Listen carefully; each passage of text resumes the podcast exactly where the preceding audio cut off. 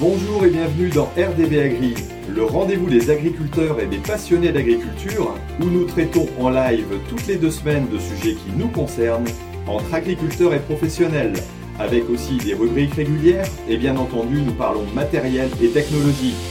Une émission présentée par Thierry Agriculteur d'aujourd'hui, parce que l'agriculture mérite d'être expliquée.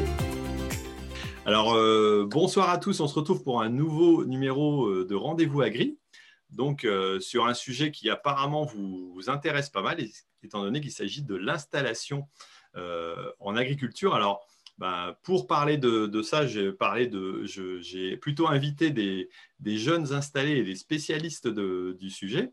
Donc, je reçois euh, honneur aux dames Lucie. Bonsoir Lucie. Bonsoir. Voilà, on se laissera te présenter un petit peu, même si certains te connaissent certainement, étant donné que tu as déjà eu l'occasion de, de, participer au rendez-vous agri euh, sur, une autre thématique. On a aussi euh, notre ami Gaël, euh, donc agriculteur bio. Salut Gaël. Bonsoir tout le monde. Voilà. Ensuite, on a Adrien Simon qui vient de se connecter aussi, à qui j'ai même pas encore dit bonsoir. Salut Adrien. On t'entend ou on t'entend pas? Ouais, vous m'entendez? Ouais, on t'entend très bien. Bon, ben impeccable. Tu auras l'occasion de te présenter juste après. Euh, ensuite, on a aussi François-Étienne Mercier, donc, qui est vice-président national et syndicat des JA, qui va nous, nous, donner quelques chiffres aussi de temps en temps. Donc, euh, bonsoir euh, François-Étienne. Bonsoir. Voilà. Et puis, comme d'habitude, ben, on a notre dessinatrice, donc Sophie, qui va nous, nous décider et nous Comment, tu dis déjà J'ai plus le terme, c'est la synthèse graphique. Voilà, c'est ça, la synthèse graphique. voilà, tu as un très beau dessin derrière toi qui est déjà fait, mais tu vas nous en faire un autre sur le sujet. Et d'ailleurs, tu nous donneras le lien aussi à la suite, euh, là où on peut retrouver tous les synthèses qui ont été faites sur le rendez-vous agri. C'est bien ça? C'est ça, c'est ça. Vous pouvez aller sur mon site. Il y a, une page spécialement pour, euh, pour les rendez-vous agri sur euh, graphiceasy.com. Mais Thierry mettra tout dans, dans le descriptif en, dessous, en dessous de la vidéo. Ok, et puis on a notre euh, ami Gilles qui va bien entendu s'occuper de, lire un petit peu les messages, de regarder ce qui se dit, et puis nous aider à poser les bonnes questions euh, au moment du, j'allais dire, des, discussions qu'on aura. Salut Gilles. Salut à tous, bonjour. Bon, alors on va démarrer sur le sujet. Donc la question que, que j'ai posée et à laquelle on va essayer de répondre avec nos invités, hein. euh, c'est tout simplement au sujet de l'installation. Hein. S'installer en agriculture, est-ce encore possible? Euh, Et aussi avec un, axe euh, pour les personnes qui ne sont pas forcément fils d'agriculteurs parce que fils ou fille d'agriculteur, pardon, ne faut pas oublier ces dames quand même. Et donc, euh, on va essayer de, voir un petit peu le, sujet. Alors, le sujet a été présenté aussi par Ternet. Euh, il y a déjà eu quelques commentaires, donc on va pouvoir les retrouver à la suite. Mais je vais peut-être commencer à laisser la main. allez, je ne vais, pas, laisser l'honneur aux dames, je vais laisser l'honneur à, Gaël de, commencer un petit peu. Euh, alors, on a Théo qui n'a pas pu nous rejoindre aussi, qui devait être présent, mais qui n'a pas pu nous rejoindre. Il est empêché ce soir. Donc, euh, voilà, il s'excuse. Et, donc, je vais laisser la parole à Gaël, qui va nous, expliquer un petit peu son... Bah déjà, redis-nous où tu es et ce que tu fais. Et puis, ton, parcours d'installation. On en a déjà parlé une fois euh, lors du rendez-vous agri. Mais je pense que c'est intéressant de voir que quelqu'un qui n'est pas du milieu agricole euh, puisse quand même arriver à s'installer. Donc vas-y, je te, je te laisse nous, nous, expliquer un petit peu ça. Ça marche. Alors donc Gaël Blard, je suis agriculteur dans la Drôme, sur une petite commune qui s'appelle Montméran. J'exploite une petite surface parce que j'exploite une soixantaine d'hectares, dont 25 euh, à 30 en culture spé. Quand je dis de la culture spé, c'est que je fais de la tomate, de l'ail, de l'oignon, je fais du persil, du basilic, de la coriandre. Là, j'essaye de chercher un petit peu des, cultures de niche. Euh, j'ai pu m'installer en 2012, donc euh, grâce à un voisin qui prenait la retraite, j'ai repris son exploitation de, 21 hectares en location. Petit à petit, j'ai réussi à trouver quelques surfaces supplémentaires, à acheter très peu puisque je suis propriétaire en foncier seulement de 2 hectares. Euh, sur ces 2 hectares, il y a déjà une partie où j'ai construit un nouveau bâtiment parce que j'avais besoin de, de place pour le matériel et pour, euh, pour sécher l'ail, pour conditionner l'ail, pour conditionner les oignons. Donc voilà un petit peu le parcours. Donc j'ai eu la chance de m'installer parce qu'il faut dire qu'avant j'étais euh, salarié agricole sur l'exploitation et l'entreprise aussi de mon oncle, qui a un associé qui s'appelle EARL L'Épiver. Donc, j'ai toujours travaillé avec eux après l'école. et quand l'opportunité s'est présentée, j'ai foncé pour me mettre à mon compte. Ok, alors la connexion n'est pas extraordinaire, mais on arrive à, comprendre correctement. Alors il y a une deuxième info, c'est que Gaël est pompier, donc si jamais vous le voyez partir en courant, c'est qu'il a été appelé pour, euh, intervenir. Donc c'est pour ça que je préfère démarrer par lui aussi au niveau de l'intervention. Euh, quelque part, tu, es un exemple euh, du fait qu'avec quelque part la, passion, quoi, l'envie, on puisse arriver aussi à s'installer en tant qu'agriculteur. Alors certes sur une exploitation qui n'est pas l'exploitation, alors j'allais dire de rêve, mais référence en moyenne. Euh, quoique maintenant tu arrives à 60 hectares euh, et on n'est pas loin de la référence d'exploitation au niveau national, vu que ça doit être 64 si je ne me trompe pas, tout au moins dans les derniers chiffres que j'avais. Peut-être que François Etienne pourra me, me, confirmer ou me contredire à la suite. On, verra un petit peu ce qu'il ce peut nous dire par rapport à ça.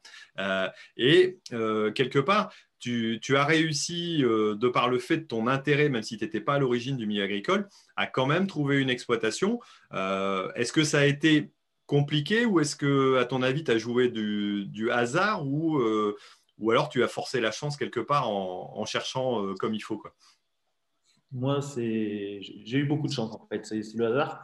au fil d'une discussion, un voisin qui me dit qu'il va bientôt arrêter et qui cherche quelqu'un pour reprendre la suite. Un voisin que je ne côtoyais pas en plus. Donc, euh, c'était une très belle opportunité. Ensuite, c'est vrai que sur l'exploitation où je travaillais en tant que salarié, je suis resté en tant que double actif hein, pendant les deux premières années. Euh, donc, j'ai converti mon exploitation en bio dès le début parce que là où j'étais salarié, euh, c'est une exploitation qui est bio depuis 1995. Donc, voilà, il y, avait tout le matériel pour travailler en bio. Et la chose très importante, c'est que je me suis installé sans matériel. J'ai repris l'exploitation en location et sans matériel, ce qui fait que je n'avais pas besoin de faire d'apport d'argent, pas besoin de faire d'emprunt. J'ai emprunté 2000 euros à mon grand-père et, et 2000 euros à la femme de mon père. Donc voilà, pour, pour payer les semences la première année. D'accord, donc quelque part, le, tu n'es pas dans un système d'installation classique, on va dire. Euh, tu as, certes eu de la chance, mais je pense que tu as aussi euh, travaillé dans l'exploitation bien avant, euh, enfin dans l'exploitation de, ton oncle, si c'est bien ça. Et tu, as pu côtoyer et apprendre aussi le métier depuis, depuis assez jeune. Quoi. Oh, ben, exactement, parce que ben, j'habite à côté de son exploitation, à quelques kilomètres. Autour de chez mes parents, c'était des champs qui appartenaient à mon oncle. Et puis voilà, la passion avait tout gamin. Tout le temps dans les pattes, tout le temps regarder ce qui se passe dans les champs, pourquoi tu fais ça, les gros tracteurs. Et voilà, je suis tombé dedans un petit peu comme Bélix euh, dans la marmite. Bon, ça va, tu n'as pas gardé trop de d'embonpoint quand même, malgré tout, même si tu es tombé dans la marmite, c'est supportable. Euh, et quelque part, est-ce que tu aurais imaginé pouvoir faire un autre métier qu'agriculteur ou travailler en dehors de l'agriculture? Peut-être que tu aurais été salarié agricole ou, euh, ou fait autre chose, non? Tu t'imaginais autrement? Alors, d'être salarié agricole, moi j'aurais pu rester salarié agricole, ça ne me dérangeait pas parce que j'ai aucun problème à travailler pour quelqu'un. Après, non, je pas, ne voyez pas faire un autre métier ou, peut-être euh, dans du TP parce que j'aimais le matériel et je conduisais un petit peu euh, des tractopelles ou des mécalacs à l'époque aussi. Voilà, mais je ne serais pas allé euh, complètement à l'opposé. Ok, ok. Bon, tu vois, on a, on a même des commentaires de, nos modérateurs. Il y a Kélian qui est présent qui nous dit que voilà, c'est 63 ou 65 hectares, donc on aura aussi nos, réponses. Mais merci aussi à Emilien et puis à Kélian qui nous, qui nous modèrent le chat, qui vont permettre d'avoir une certaine fluidité dans les questions qu'on aura juste après. Bon, je, vais, je te reprendrai après, Gaël, si tu n'es pas sauvé euh, en intervention, j'espère. Euh, je vais faire intervenir peut-être Lucie, et puis après, on prendra François Etienne qui nous dira si les, les deux installations, euh, les deux types d'installations qu'on vient de voir sont la moyenne des installations peut-être qu'on a, qu'on a en France.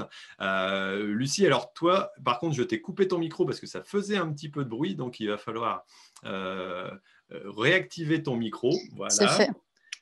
Ok. Euh, alors, tu es aussi sur une installation un petit peu atypique. Euh, explique-nous un peu de où tu es, ce que tu fais mhm. et depuis combien de temps tu es installé? Ça fait pas très longtemps, si je me trompe. Hein. Oui, oui, c'est assez récent puisque mon installation officielle, c'est du 1er août, 1er août 2019. Donc voilà, ça fait même pas deux ans. donc parcours atypique, peut-être. En tout cas, je me destinais pas à l'agriculture. Je suis pas issue du milieu agricole. donc en fait, j'étais partie plutôt dans l'enseignement. J'ai fait sept années de fac après le bac. Donc j'ai deux masters en poche. Je suis partie dans la formation, alors dans l'enseignement agricole quand même malgré tout, en maison familiale. Et puis, euh, il se trouve que euh, mon, mon, mari, lui, est agriculteur, installé euh, depuis 2009. Et, à un moment donné, il s'est posé la question de d'apporter quelque chose en plus sur le site existant, sur la ferme, et puis en même temps bah, de me permettre de m'installer.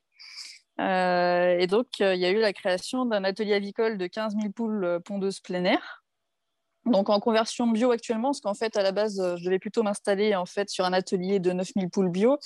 Euh, il n'y a pas eu le marché en face, hein, euh, donc bah, pour sécuriser quand même la production, on est plutôt parti sur le plein air où là il y avait y avait le marché et avec la possibilité du coup de se convertir en cours de route. Donc c'est ce que je suis en train de faire pour pour la fin d'année.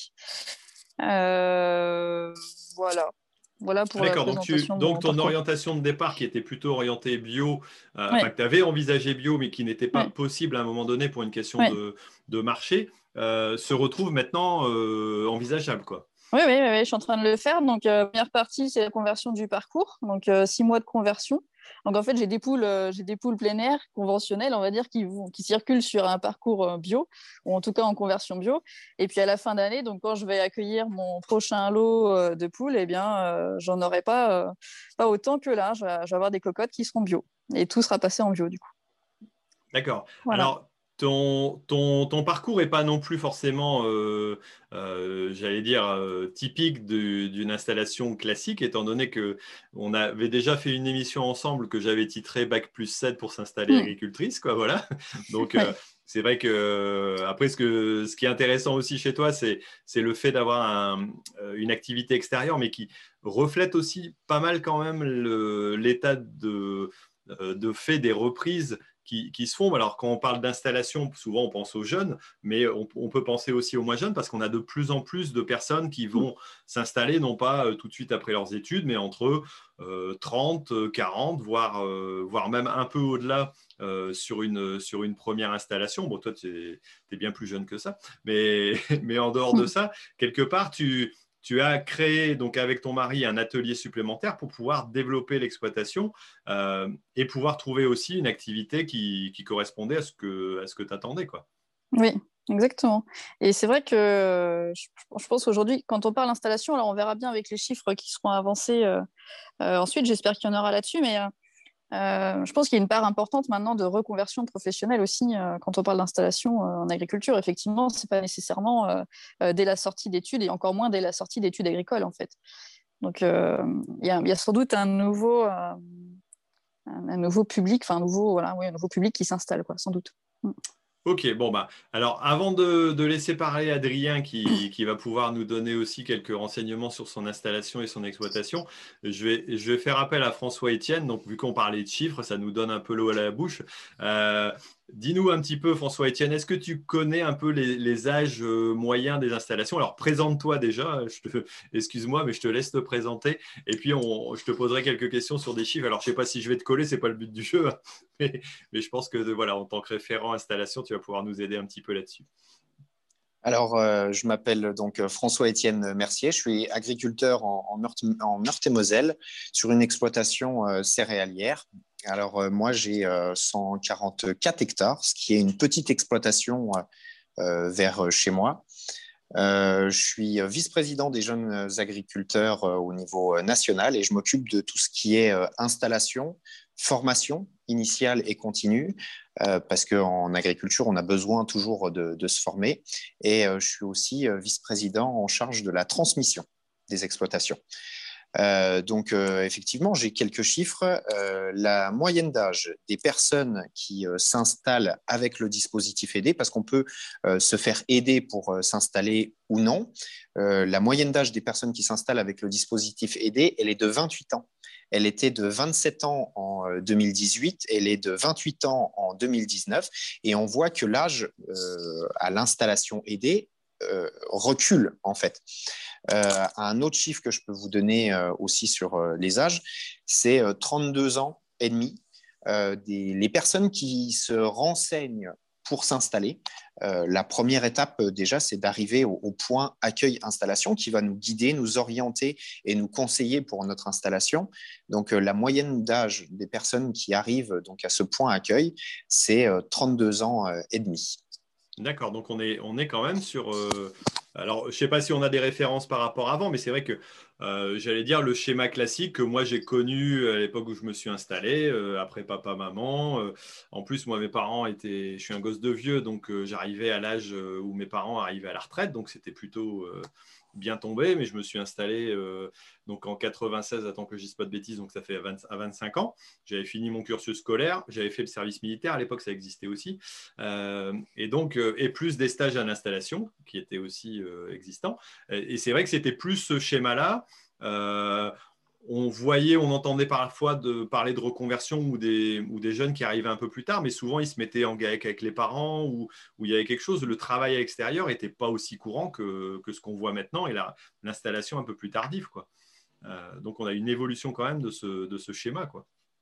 Effectivement, effectivement. Aujourd'hui, euh, le, nombre de personnes qui s'installent vraiment à la sortie de leurs études, euh, qu'ils aient fait euh, un bac ou plus d'études, est vraiment très faible. J'ai plus le pourcentage en tête, mais c'est vraiment c'est vraiment minime.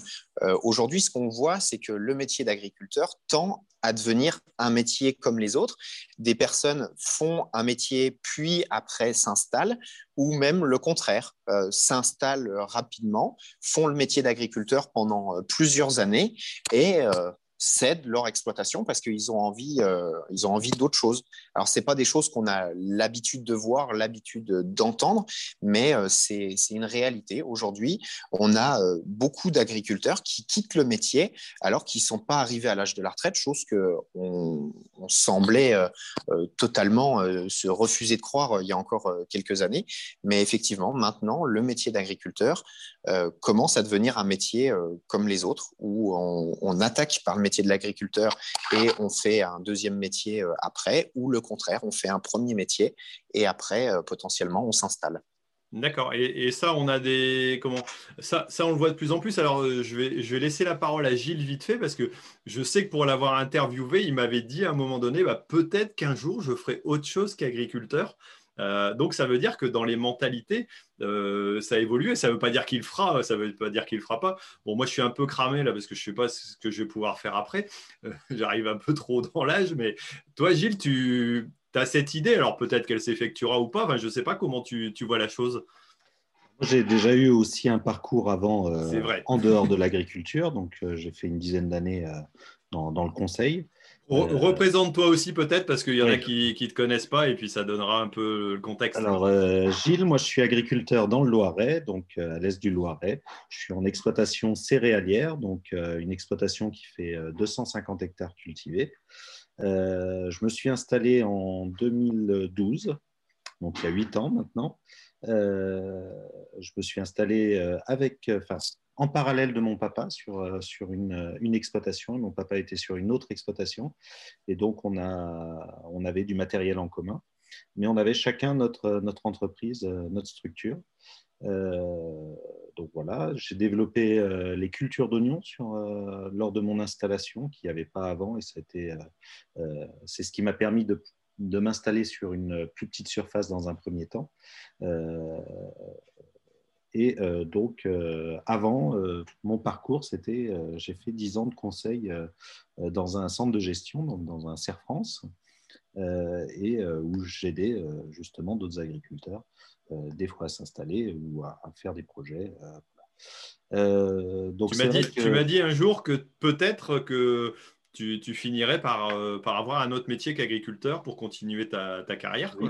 Oui. oui, je pense que euh, voilà, je, je, pense que je ne ferai pas agriculteur jusqu'à mes 65 euh, ans. Euh, ou 70 ans, je ne sais pas. je pense que je ferai d'autres choses, oui. mais ça, bon, on en reparlera dans quelques années. mais c'est vrai que mm, je pense que les, les mentalités changent aussi vis-à-vis des métiers, même du métier d'agriculteur. Bah, moi, si demain j'ai mes enfants ou quelqu'un qui reprend la, ferme, bah, je lui laisserai la place et puis je ferai autre chose, je pense. ce sera l'occasion de changer, justement. Et ça fait du bien aussi de bouger. Ok, ok. François Etienne, peut-être que tu peux me, me, redonner aussi un complément. Est-ce que, est que tu as des infos sur les, les niveaux, euh, j'allais dire, euh, enfin, je ne peux pas dire le niveau social, le niveau d'études des, personnes qui s'installent Est-ce que ça a évolué ou pas? Est-ce que tu as des infos sur ce, ces données-là, par exemple? Euh, oui, alors je n'ai pas, les chiffres là sous la main, mais euh, on s'aperçoit euh, que le, niveau d'études a tendance à augmenter pour les personnes qui s'installent. Si on reprend des vieux, vieux chiffres euh, comme un de mes présidents euh, aimait le dire, euh, à une époque lointaine, à l'époque de mes grands-parents ou arrière-grands-parents, c'était soit le, premier de la famille qui était destiné à s'installer agriculteur, soit le petit dernier de la famille ou celui qui réussissait le moins à l'école parce que c'était vraiment un travail, euh, un travail physique, un travail manuel, et il n'y avait pas besoin d'avoir de compétences particulières. Aujourd'hui, le métier d'agriculteur a totalement changé. Euh, il faut avoir euh, énormément de, compétences techniques, mais aussi de, de gestion, car une ferme, c'est une entreprise. Euh, donc, euh, on a besoin d'être des véritables gestionnaires. On a des missions euh, de plus en plus nombreuses sur nos exploitations. Et aujourd'hui, on s'aperçoit que le niveau d'études des personnes qui s'installent a tendance à s'augmenter. aujourd'hui, pour s'installer avec le dispositif aidé, avec les aides de l'État, il faut avoir au minimum un bac de niveau euh, un bac, donc un niveau 4 de mémoire. Euh, et, et ce, niveau était euh, inférieur, inférieur dans une ancienne programmation. Et quand on a dit qu'il fallait, pour s'installer agriculteur, avoir enfin, avec les aides de l'État, hein, qu'il fallait un, niveau 4, euh, eh ben, on a vu que beaucoup d'agriculteurs s'installaient avant euh, le niveau 4 et que bah, du coup, ils restaient un peu plus longtemps à l'école et ils allaient au moins jusqu'au bac agricole euh, pour s'installer. on a aussi après des chiffres, plus les agriculteurs sont formés en s'installant, plus ils se forment par la suite. Et aujourd'hui, c'est très important dans notre métier parce que on est tous les jours des, apprentis. Euh, on vit des euh, changements climatiques, on a euh, un métier qui évolue, des consommateurs qui nous demandent de produire différemment.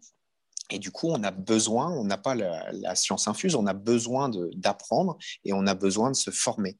Donc, c'est ce qu'on voit des personnes qui sont de plus en plus formées au moment où ils s'installent et aussi un grand nombre d'agriculteurs qui sollicitent des formations tout au long euh, de leur carrière, justement pour euh, améliorer euh, leurs connaissances ou se former à de nouvelles pratiques ou aux nouvelles technologies. Ok, merci pour ces, compléments. Alors c'est vrai qu'il y, a une petite remarque qui dit que c'est voilà, soit le niveau 4, donc le niveau bac. Après, on a des équivalences aussi au niveau professionnel, le BPREA, je pense qu'il c'est encore quelque chose qui fonctionnait. Alors, quand tu dis qu'à une époque, on n'avait pas besoin du bac, bah oui, en effet, moi, à mon époque, on avait besoin du BEP seulement. Euh, bon, moi, je suis, allé un petit peu plus loin, mais c'est vrai qu'on pouvait s'installer avec un, BEPA, un brevet d'études professionnelles, euh, qui existe encore pour ceux qui font le bac euh, CGEA, si je ne me trompe pas. qui est intégré à, la formation. Mais c'est vrai que maintenant, on a plutôt le CGEA ou le, STAV qui, permet d'avoir soit un bac pro, soit un bac techno. Euh, après, bien sûr, il y a les, prolongations possibles sur, euh, sur les formations. Mais pour ceux qui, s'intéressent à ça, on va en parler un petit peu après. Euh, voilà. Mais là, je vais laisser peut-être la parole à Adrien qui, voilà, qui est pour la première fois avec nous, qui va pouvoir, alors qui est présent sur, sur Twitter. C'est comme ça que je l'ai recruté, entre guillemets, parce qu'il fait partie des France Agri-Twittos. Donc, bonjour Adrien, est-ce que tu peux te présenter et puis nous dire, toi, quel cursus tu, tu as fait et depuis combien de temps tu es sur exploitation? Est-ce que c'est comme exploitation? Alors, bonsoir, donc euh, Adrien. Donc, euh, moi, j'ai fait un bac. Après, j'ai commencé un BTS. Je ne l'ai pas fini. Euh, j'ai été salarié avec mon père pendant quelques années. Et en fait, on était, à cette époque-là, on était naisseurs et on avait, comment, on élevait qu'un tiers des cochons qui naissaient chez nous. D'accord. Tu es situé Bretagne, Finistère. Hein, Bretagne, ouais, non, ils viennent d'accord. dans l'Est. Euh, comment... Et donc, en fait, on n'élevait qu'un tiers de nos cochons. Donc, euh, ce qui faisait qu'à mon installation, bah, en fait, il y a un voisin qui a dit bah, Moi, j'arrête. Et je ne sais pas qui revendre la ferme. Et à ce moment-là, il a dit ça à mon père sans penser vraiment à moi, en fait. Et puis mon père, il dit, mais si, je sais. il y a un petit jeune, je le connais bien. Et c'est pour ça que tu n'as pas fini tes études? Non, non, je n'ai pas fini mes études parce que bon, la première année BTS, c'était sympa, on a bien rigolé. Mais, Un peu trop.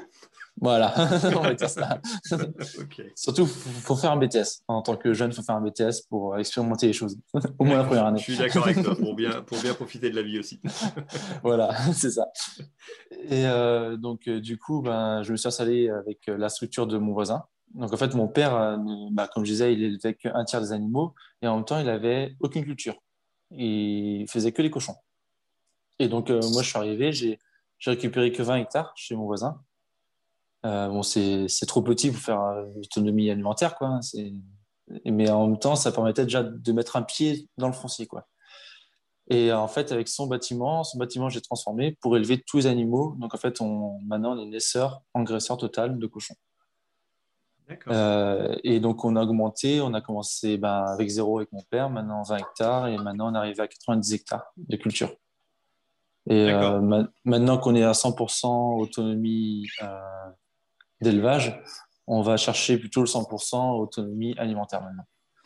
D'accord. Euh, ouais, vous, vous, êtes en train de, passer sur un système où vous utilisiez uniquement des produits extérieurs à mm. euh, essayer d'avoir votre autonomie, alimentaire euh, sur l'exploitation. Alors, vous êtes sur un système de. Vous avez cherché le label, une évolution de, de technique ou quelque chose de particulier? Alors, au, niveau, au niveau cochon, on a 50% de production qui part en bleu blanc cœur et 50% qui part au MPB. Donc le MPB, c'est le marché du porc breton. Et c'est lui qui donne le prix euh, du porc en France, en fait. Et il se passe tous les lundis et jeudis. Et ça, ça, fixe un prix. Euh, donc en fait, on envoie la moitié de nos cochons là-bas. D'accord. Alors, explique-nous un petit peu la démarche blanqueur. Blanqueur, alors c'est euh, on diminue notre consommation de soja énormément dans notre ration et on le remplace par le lin, la graine de lin. Et euh, donc, c'est de l'oméga 3, ce qui, enfin, ce qui amène euh, à la viande euh, un oméga 3. c'est bon pour le cœur. Lucie pourra en parler aussi, je crois que. Alors, ça, ouais, ça se trouve en volaille, en porc, et ça se trouve en, élevage de viande aussi, enfin, bœuf. Quoi. Mm. C'est généralisé sur plusieurs productions. Alors, c'est des coopératives qui, qui, gèrent un peu ce système-là, ou alors c'est un système ouvert plus généralement? Alors, euh, moi, je sais qu'on s'est lancé dans le Blanqueur parce que, en fait, euh, la structure qui a lancé le Blanqueur euh, est à Fougères. Donc, en fait, elle se situe à 5 km de chez moi. D'accord, donc tu ne pouvais pas faire autrement. ben, en fait, c'était un peu le côté circuit court, en fait. Je cherchais à travailler avec les personnes du réseau, quoi. Donc, en fait, on a l'abattoir qui est à 5 km, on a le, on a le transformateur d'aliments, on peut dire ça comme ça, l'usine d'aliments qui est à 5 km on a le groupement de producteurs qui est à 5 km. Enfin, on a tout, euh, tout est à côté. quoi. C'est ça que je cherchais en fait. Et quelque part, toi, sur ton installation, donc tu as profité aussi, bah, c'est peut-être un peu comme Gaël, d'une opportunité qui s'est présentée à un moment donné. Euh, mais en même temps, euh, j'allais dire, quand on cherche, on ne va pas forcément trouver exactement ce, qui, ce qui tombe. Il faut être il faut être prêt à démarrer à un moment donné. Ouais, tu vas nous donner le mal de mer là. il, faut, il faut être prêt à un moment donné à, j'allais dire, à être prêt à s'installer. Donc toi, tu étais euh, salarié euh, de, tes parents, c'est ça, de ton père à ce moment-là. Et quelque part, il faut être prêt à avoir le diplôme, avoir euh, l'envie et puis parfois savoir être patient aussi. Alors certainement. bah, en fait, l'envie d'être éleveur, ça fait depuis depuis que je marche je crois. en fait, euh, mon père a une anecdote euh, importante, enfin énorme sur moi, c'est le côté où, en fait, au début, quand je, quand je suis né, il a commencé à être éleveur. Avant, il était, il était pas, enfin, il était issu du milieu agricole, mais son élevage n'était pas chez lui. Enfin, je peux comment dire, il était commercial en fait. Ses parents étaient agriculteurs, sauf que ses parents, enfin, mes grands-parents ont perdu la structure par rapport à plein de soucis, enfin, les lotissements qui sont construits, tout ça, ce qui fait que bon, mon père a dû redémarrer à zéro. Et euh, donc, en fait, il était en plein air. Il avait été en plein air. Et comme il dit, je te voyais partir euh, bah, quand tu marchais, je te voyais partir après les porcelets. Et puis, tu revenais en courant euh, parce que les porcelets te couraient après, en fait. C'était, marrant de te voir dans tous les sens courir avec les porcelets dans, le champ. voilà. Et moi, j'ai toujours, je sais que mes, camarades de classe étaient fans bah, policiers, pompiers, tout ça. Moi, c'était éleveur de porc. Et ça a toujours été. Et après, oui, c'est de la patience, c'est aussi bah, des études. Je pense que je vais pas regretter ce que j'ai fait, mais je pense qu'un BTS, c'est quand même, ça aurait été bien que j'arrive jusqu'au bout. Bon, je l'ai pas fait. Bon, c'est tout, c'est comme ça. voilà, c'est comme ça.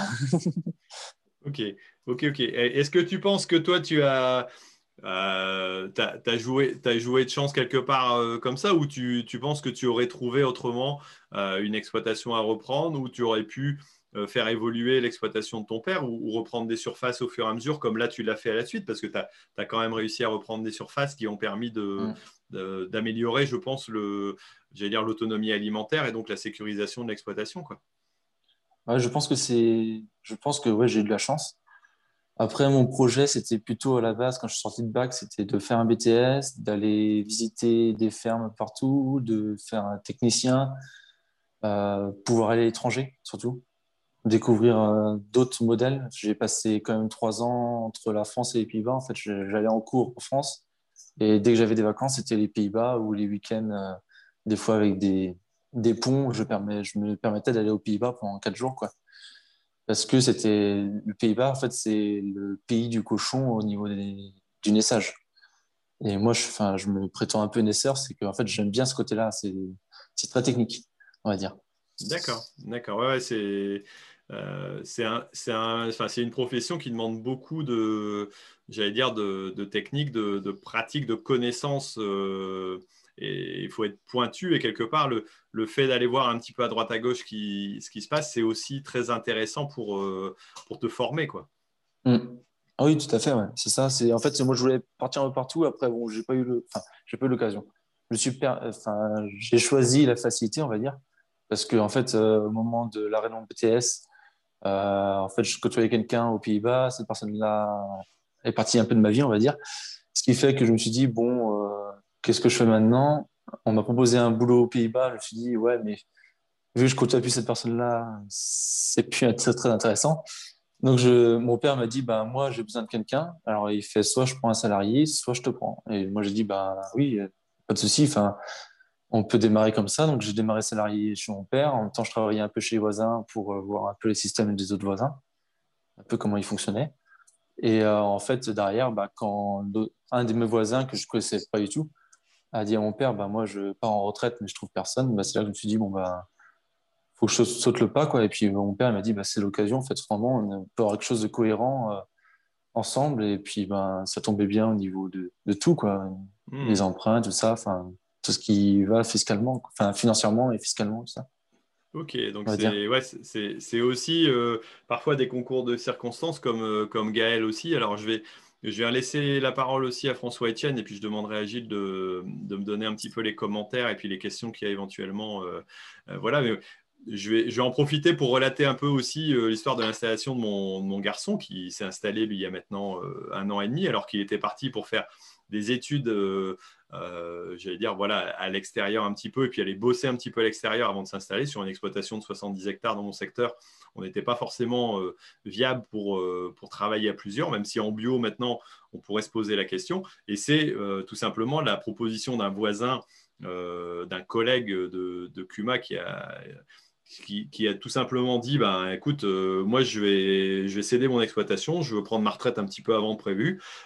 si ça intéresse ton garçon, ben, pourquoi pas il était jeune à l'époque, hein, euh, très jeune même, je trouve. Mais euh, ben, on, s'est posé la question et lui a dit bah oui, je veux, je veux, revenir. Donc du coup, il est parti dessus et puis il s'est installé. Donc euh, peut-être que lui fera un métier aussi à l'extérieur après autrement. Peut-être qu'il démarre par l'agriculture et il, fera autrement par la suite. Mais en tout cas, c'est un, c'est un concours de circonstances qui parfois se présente et, qu'il faut euh, savoir saisir quelque part. Le train passe pas forcément tout le temps. Euh, voilà, c'est un peu comme ça. Et puis, euh, bah, pour l'instant, on ne regrette pas en tout cas. Et puis, les choses suivent son cours, enfin suivent leur cours avec, euh, des nouvelles productions en plus qui, qui, se mettent en place et en bio. Donc euh, c'est plutôt intéressant. Euh, je voyais que François Etienne avait rajouté un petit commentaire là en nous disant que la surface d'installation moyenne est de 35 hectares. Alors c'est bien ça. Donc quelque part par rapport à l'image de quand je m'installe, je reprends la grosse exploitation voilà, on n'est pas du tout sur un modèle hyper grande culture, grande surface et, quelque chose qui est, qui est démesuré. quoi. J'ai perdu François Etienne, non? Je sais pas. Bon, eh ben dans ce cas-là, on va, je sais pas, tout à coup, son écran s'affiche noir. Il y a peut-être une déconnexion ou il y a une panne de courant. Euh, ben, Gilles, est-ce que tu as remarqué des questions qui pouvaient intéresser éventuellement nos, invités? Alors oui, il y a pas mal de questions. Euh, il y a beaucoup de questions qui... Le, le début de la conversation était beaucoup autour de la finance. D'accord. Euh, beaucoup disaient que c'était pratiquement impossible de s'installer si tu n'as pas les finances derrière. J'avais une question pour chacun, c'est est-ce que vous aviez vraiment beaucoup d'argent avant de vous installer? Est-ce que vous étiez tous riches? Euh, Moi, personnellement, euh, j'avais, je pense, autour de 5 entre 5 et 10 000 euros d'économie. C'est tout ce que j'avais quand je me suis installé. Donc, je ne pense pas que j'étais très riche. Pourtant, j'ai emprunté beaucoup. Je ne sais pas si vous, ce que vous aviez, est-ce que vous aviez vraiment les poches pleines en vous installant? Gaël? Qui est-ce qui va répondre? Lucie? Bon, j'y vais. Euh, non, j'avais pas les poches pleines, elles le sont toujours pas d'ailleurs. Euh, par contre, euh, effectivement, bah non. Hein. Euh, mais par contre, effectivement, il faut passer en banque. Et ça, c'est une réalité aussi. Hein. C'est-à-dire qu'à un moment donné, on va voir le banquier, on lui dit voilà, j'ai pas un rond, mais j'ai besoin, j'ai besoin de 500 000. Euh, si en plus tu n'es pas issu du milieu agricole, hein, c'est ce que je disais un peu la dernière fois, mais euh, si tu n'es pas issu du milieu agricole, euh, bah, la banque peut dire oh là là, attends, tu joues à quoi, tu fais quoi et, moi, la condition, ça a été notamment qu'Alexis soit avec moi, hein, qu'on soit associé sur, sur l'atelier avicole pour que ce soit viable pour la banque en fait. Hein, et la banque t'a imposé une caution, ah ouais, ouais bah après, ils ont il y a une hypothèque, hein, une hypothèque sur le bâtiment, il y a un cautionnement solidaire, enfin, il y a tout un tas de trucs où on s'engage. Euh. Après, euh, c'est du papier, en fait, hein, parce que dans la réalité, euh, de toute façon, c'est viable et, heureusement. Donc, et c'est pour ça que ça passe en banque, justement, parce que tout est bien sécurisé. Hein. mais voilà, ça, c'est une réalité aussi. C'est-à-dire que oui, on peut très bien s'installer sans un rond. en revanche, parfois, ça fait des emprunts assez colossaux. Ok. Qui est-ce qui veut répondre à la question aussi alors Je suis revenu. Ah, tu es revenu. Bon, on va, on va finir notre question et puis on reprendra avec toi, François-Etienne. Pas de problème. Donc le, sujet, c'était est-ce qu'il faut beaucoup d'argent pour s'installer? Alors, euh, on a Lucie qui a répondu et maintenant, tu as... Alors Gaël, qu'est-ce qu'il va nous dire? Il, bah, il, a déjà un petit peu euh, présenté le sujet tout à l'heure. Ouais, moi j'en ai parlé euh, brièvement tout à l'heure, mais c'est vrai que j'aimais bien les sorties en boîte de nuit et les motos. je ne pensais pas mettre de l'argent de côté. Euh, alors, j'ai eu la chance de m'installer sans, bah, sans emprunt et puis en location, donc je n'ai pas eu beaucoup d'argent à sortir, ce qui m'a permis les deux premières années, mais mine de rien, je n'avais pas des grosses rentrées d'argent, mais enfin, je n'avais pas des grosses sorties, donc ça me fait des, des bilans corrects et c'est comme ça que la banque a commencé à me faire confiance et petit à petit, j'ai pu emprunter pour acheter mon matériel.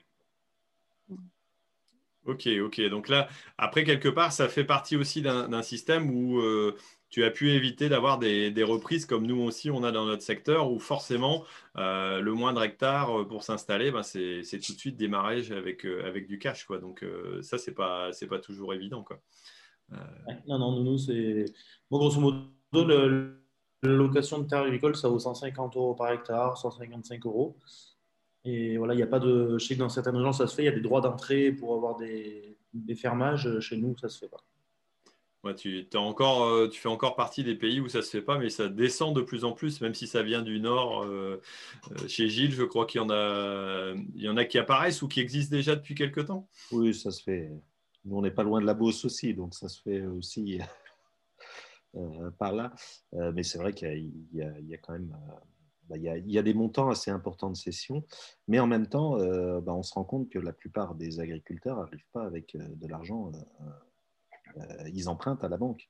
Euh, donc, ce qu'il faut, c'est avoir surtout un projet pour pouvoir euh, convaincre les banquiers et un projet viable. je pense que c'est ça le plus important. Toi, tu, l'as vu peut-être dans ta précédente activité en centre de, gestion. Tu, avais aussi des, formes d'installation avec des projets qui n'étaient pas forcément des, grandes structures, mais, des projets qui étaient peut-être viables par une forme de diversification. Est-ce que c'était plus, fonctionnel dans ce cas-là ou pas? Il y, a, plein de possibilités en agriculture. Il n'y a pas, l'obligation d'avoir beaucoup d'hectares ou euh, d'avoir. Euh, bah, là, on a l'exemple dans, tous les agriculteurs qui sont ici. on peut partir juste sur un atelier d'élevage, on peut partir sur une petite surface en bio, on peut partir sur la grande culture avec beaucoup plus de surface. Il y a beaucoup de modèles différents. il y a des cultures bah, beaucoup plus spécialisées qui vont demander euh, moins de, foncier, mais qui vont demander plus de, euh, technicité ou plus de, matériel ou plus de. Euh, il y, a vraiment beaucoup de choses différentes et je pense que oui, il n'y a, pas une seule installation qui est pareille. Ce qui, ce qui est important, c'est de, construire son projet et de, réussir à faire un projet viable. Il y, a des exploitations en grande culture qui ne sont pas viables du tout. Euh, parce qu'elles sont trop chères ou parce qu'elles n'ont elles pas le potentiel ou parce que euh, et euh, qui vont pas aboutir alors que d'autres d'autres installations la même ferme avec une autre personne qui a un autre projet pourra être tout à fait viable. Donc ce qui est important c'est le projet je pense Ok, ok, donc euh, ça c'est intéressant. Adrien, est-ce que tu peux nous dire un petit peu toi ton, ton avis sur le sujet et ton expérience?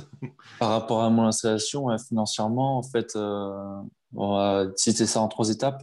On a commencé la première étape, c'est-à-dire on va voir le cédant, on dit bah voilà, ta structure, euh, nous on veut savoir ce que ça, enfin combien elle peut nous rapporter pour savoir combien on peut payer l'annuité sur, euh, grâce à cette structure. Donc en fait, on a regardé, voilà, on lui a dit ça, ça vaut tant. Lui, il a dit bah non, moi j'aimerais un petit peu plus. Donc après, ça se négocie.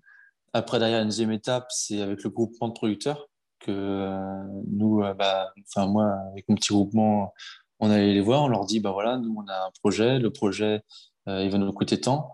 On a prévu d'aller voir le banquier parce qu'on va avoir un emprunt. Est-ce que vous êtes capable de nous faire un tableur, euh, enfin, prouver que, l'argent qu'on va leur demander d'investir, que l'argent qu'on va demander d'investir euh, ben, va rapporter, quoi. On, va, on va pouvoir payer les unités. Et puis après, le, le, groupement de producteurs est venu avec nous chez le banquier. Euh, et puis on a discuté ensemble et on s'est mis quand même peut-être six mois quand même avant que le banquier dise oui. Mais voilà, c'est faut pas y aller euh, de but en blanc. Enfin, je suis pas venu avec une malle de malle de billets euh, chez le banquier quoi. Ah, j'avais rien du tout. Hein. c'est, je pense que c'est un travail euh, ensemble et enfin nous en hors sol, en port, on a les groupements de producteurs et par exemple le groupement de producteurs propose des choses intéressantes comme des contrats à la vente de charcutiers ou des contrats d'achat d'animaux qui fait que on peut se retrouver euh, plus à l'aise devant le banquier, on va dire.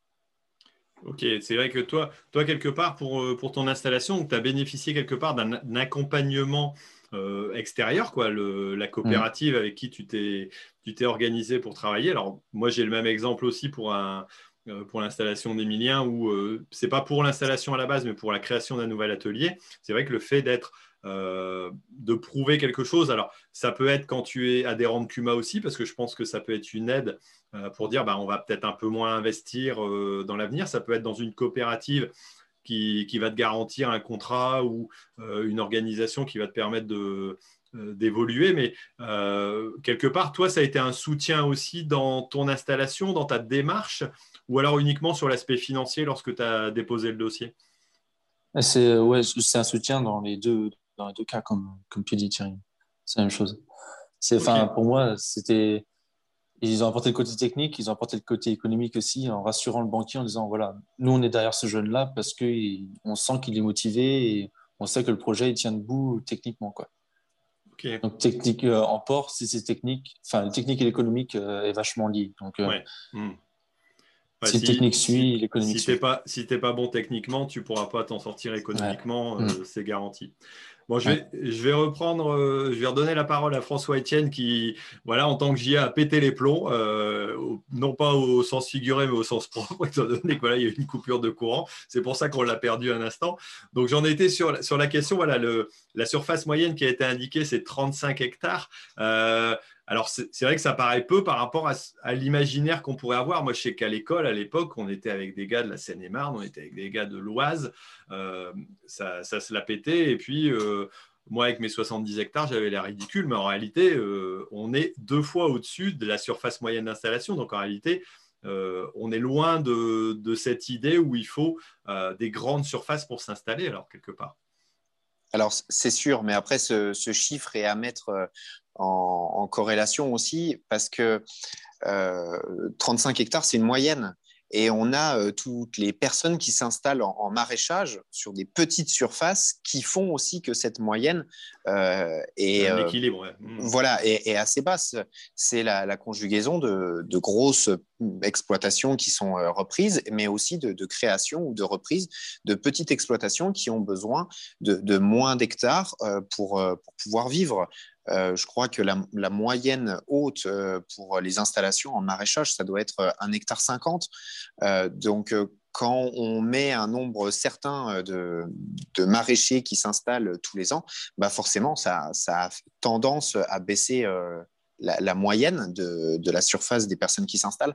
Après, la, surface moyenne, tu as raison, euh, le dernier chiffre qu'on a, euh, c'est 2016 et c'est 63 hectares en moyenne. Chaque agriculteur a en moyenne 63 hectares.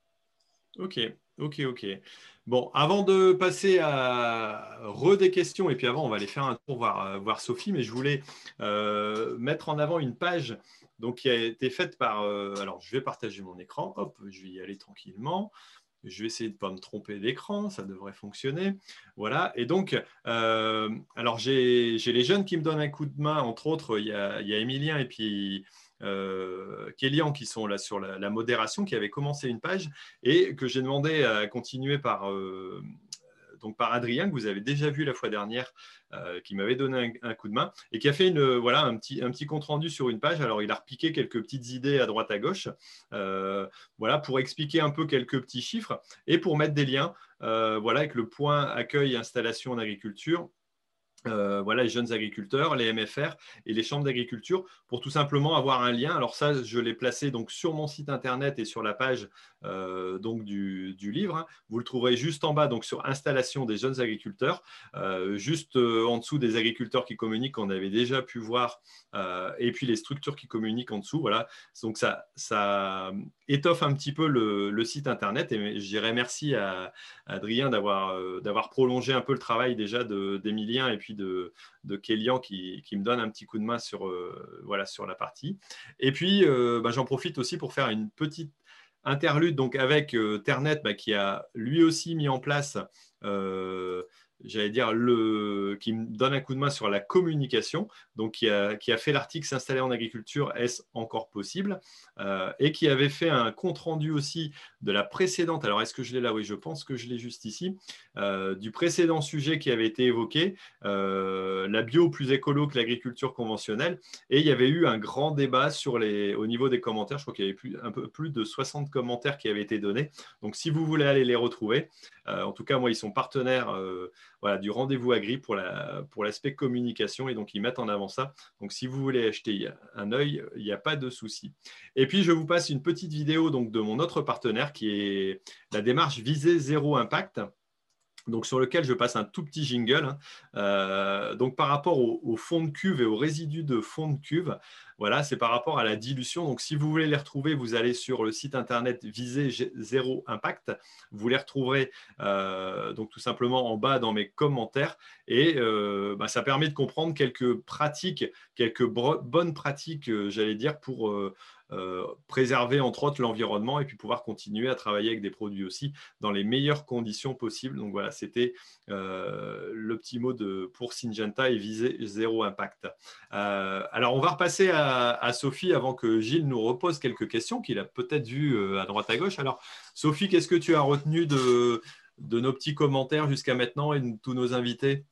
Alors j'ai retenu que qu'on peut s'installer à peu, à peu de frais ou bien encore euh, avoir le soutien de, coopératives, mais qu'il est important pour que le projet soit, soit viable. Donc euh, de, bien calculer, comme le disait Gilles, euh, pour, que, pour pouvoir convaincre les banques que les, que les agriculteurs sont de plus en plus formés et ce qui fait qu'ils prennent cette habitude aussi de se former en continu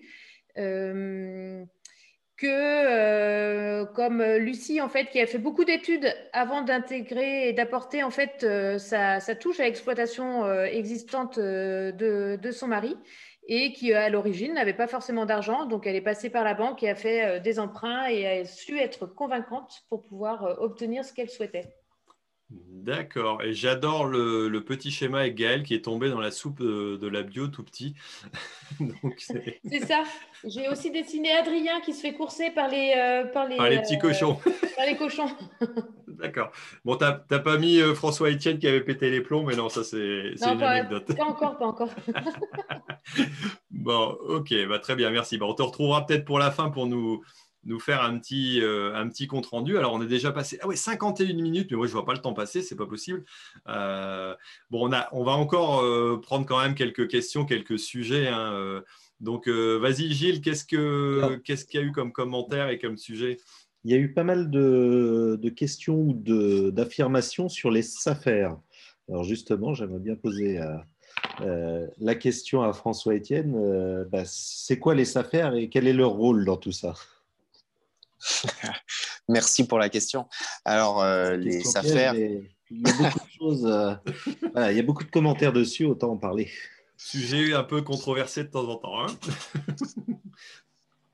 les affaires sont des, sont des structures euh, qui sont là pour gérer le foncier. elles ont été créées par les agriculteurs parce que un de nos outils de production, euh, c'est le foncier. Euh, beaucoup d'agriculteurs ont besoin de foncier pour, euh, pour faire leur métier, pour produire quelque chose, à part les élevages hors sol, mais la plupart des agriculteurs s'installent quand même avec du foncier.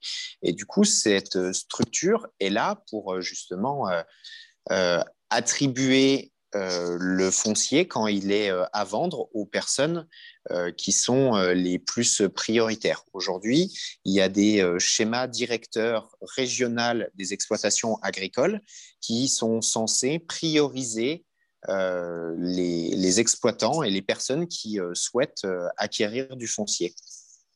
alors, ça dépend des, euh, des, régions, mais euh, ce qu'on peut retenir, c'est qu'aujourd'hui, une personne qui s'installe et qui s'installe avec un, projet euh, viable, avec le, tampon de, de l'État, je pourrais dire, sont dans la plupart des cas prioritaires pour s'installer. Euh, on a aussi euh, depuis euh, une paire d'années le, bio. Les personnes qui souhaitent s'installer en bio ou qui sont agriculteurs en agriculture biologique, qui sont prioritaires dans, certains schémas. Et du coup, les, les affaires sont là pour encadrer les, dérives de prix qu'il peut y avoir.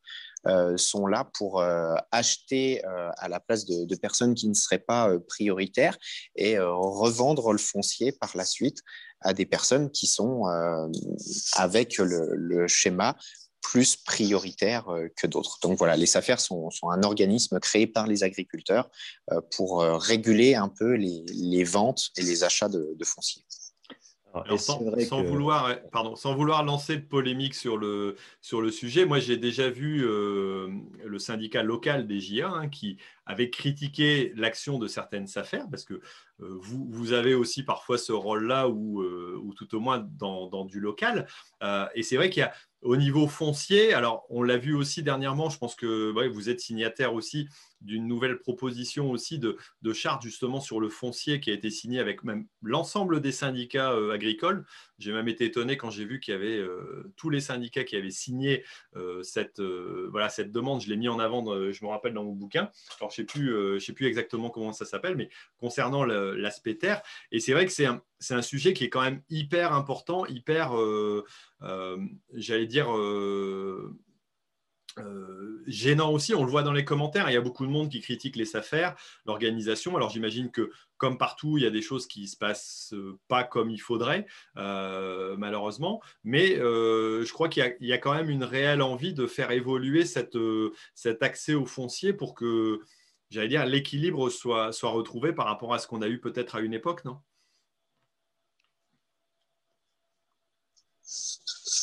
Oui, tout à fait. Après, quand on a toujours l'habitude de, parler des, fois où euh, le, système dysfonctionne.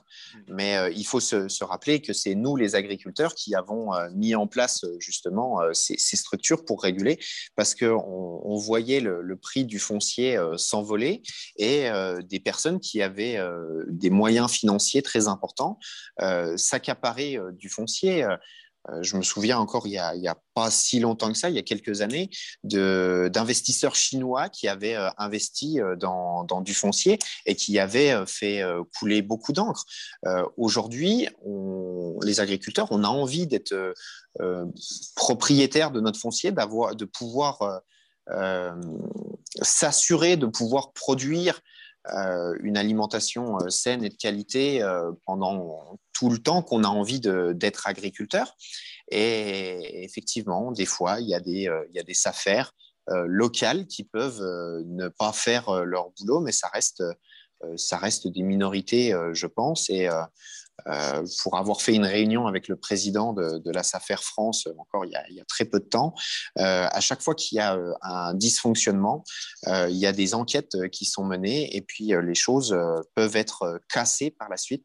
C'est pas parce que la, SAFER attribue des champs à, une personne qu'elle ne peut pas casser la vente et récupérer les terrains, même alors que la vente a été faite, que l'argent a été euh, envoyé, la SAFER a toujours cette possibilité de récupérer euh, les terrains. Donc, euh, ça, prend du temps et on a besoin d'être au courant de, tous les dysfonctionnements qu'il y a. Mais voilà, je, voudrais juste redire que c'est un outil qui a été créé par nous, les agriculteurs, pour justement éviter que des investisseurs étrangers ou des gros propriétaires terriens puissent, puissent acheter euh, sans qu'on leur pose trop de problèmes, euh, énormément de terre parce que ça reste euh, dans 99% des cas notre outil de travail.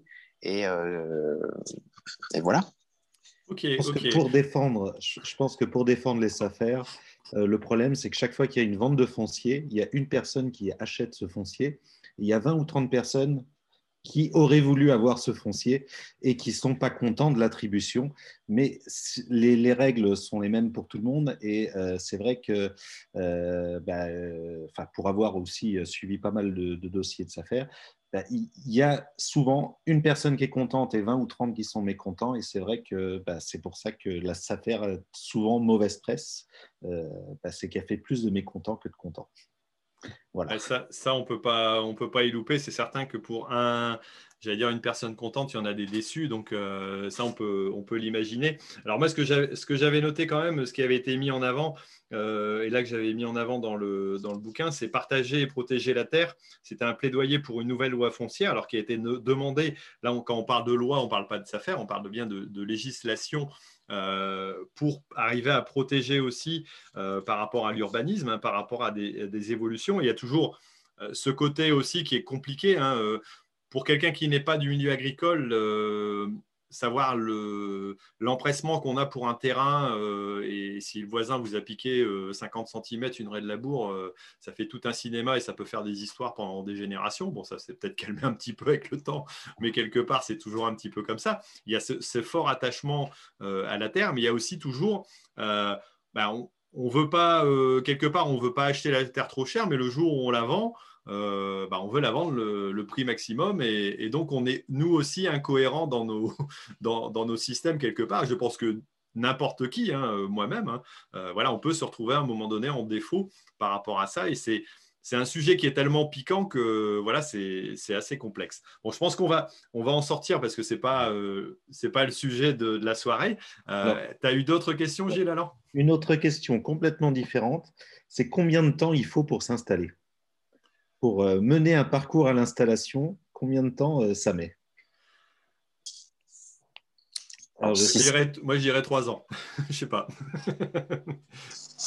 Alors, nous, euh, jeunes agriculteurs, on, dit qu'il faut un an pour s'installer parce qu'entre le moment où on a trouvé une exploitation et le moment où on a abouti son projet d'installation, il faut au minimum un an euh, pour euh, s'installer avec le, parcours à l'installation. Donc, euh, ce, ce, un an peut paraître long pour des personnes qui ont vraiment envie de faire aboutir leur projet, mais ce qu'il faut savoir, c'est que c'est un projet qui, qui engage. Quand on s'installe avec les aides de l'État, on s'engage au minimum pour, pour 4 ans, mais c'est peut-être un engagement pour très longtemps. Construire un, un projet viable et surtout vivable, c'est pareil, quelque chose qui se, qui se réfléchit. Euh, et aujourd'hui, dans le dispositif euh, à l'accompagnement, on a des personnes qui sont là justement pour faire réfléchir euh, les, personnes qui souhaiteraient s'installer sur leur projet. Est-ce qu'ils ont bien pensé leurs ateliers? Est-ce qu'ils ont réfléchi au type de société dans lequel ils vont s'installer? Voilà, il y a énormément de questions à se poser avant de, s'installer. Et euh, c'est pour ça que entre le moment où on arrive au point accueil installation, entre le moment où on fait le, bilan euh, de ses compétences avec la chambre d'agriculture, bien souvent, euh, et les compétences qu'il faut pour être chef d'entreprise, le moment où on fait les stages obligatoires justement pour avoir toutes les compétences pour être un, bon agriculteur, et le moment où on crée son outil euh, pour gérer son exploitation, qui est le, plan d'entreprise. Donc, c'est coucher son projet euh, avec des chiffres économiques pour voir si le, projet va être viable, si on va réussir à en vivre, plus après le, passage en, commission euh, pour s'installer. ça prend au minimum un an. Alors, bien entendu, si on on ne dispose pas d'un an, on peut s'installer euh, en moins d'un an, mais généralement, euh, les personnes qui s'installent euh, en moins d'un an apprennent sur le tas qu'elles auraient dû réfléchir un peu plus leur installation, beaucoup plus la, faire mûrir et se poser beaucoup plus de questions parce que il y a énormément de, choix à faire avant l'installation. Et quand on prend euh, des décisions un peu dans, la précipitation parce qu'on a envie de s'installer et de commencer le travail rapidement, ou alors quand on a un cédant qui nous met un peu la pression parce qu'il a envie de partir en retraite, euh, généralement, euh, on, a des regrets. Et c'est pour ça qu'il faut... c'est là-dessus qu'on communique. Temps de réfléchir à la, à la question. Quoi. Exactement. Il faut vraiment aller voir un maximum de personnes pour prendre les décisions en toute connaissance de cause. Ok, bah, je vais, peut-être euh, relater la question aussi à nos autres invités. Euh, dis-nous, Adrien, toi, ton, ton projet, il s'est passé sur, euh, sur combien de temps l'installation entre le moment où on t'a dit, alors pas le moment où tu as pensé être agriculteur, parce que ça fait un moment, mais au moment où tu as su que ton voisin était peut-être en, train de céder, jusqu'au moment où l'affaire été bouclée, conclue et, tout, tout, en place, ça a pris combien de temps? Alors, euh, le moment où il l'a dit, je pense que au moment où je suis installé, ça fait peut-être deux ans.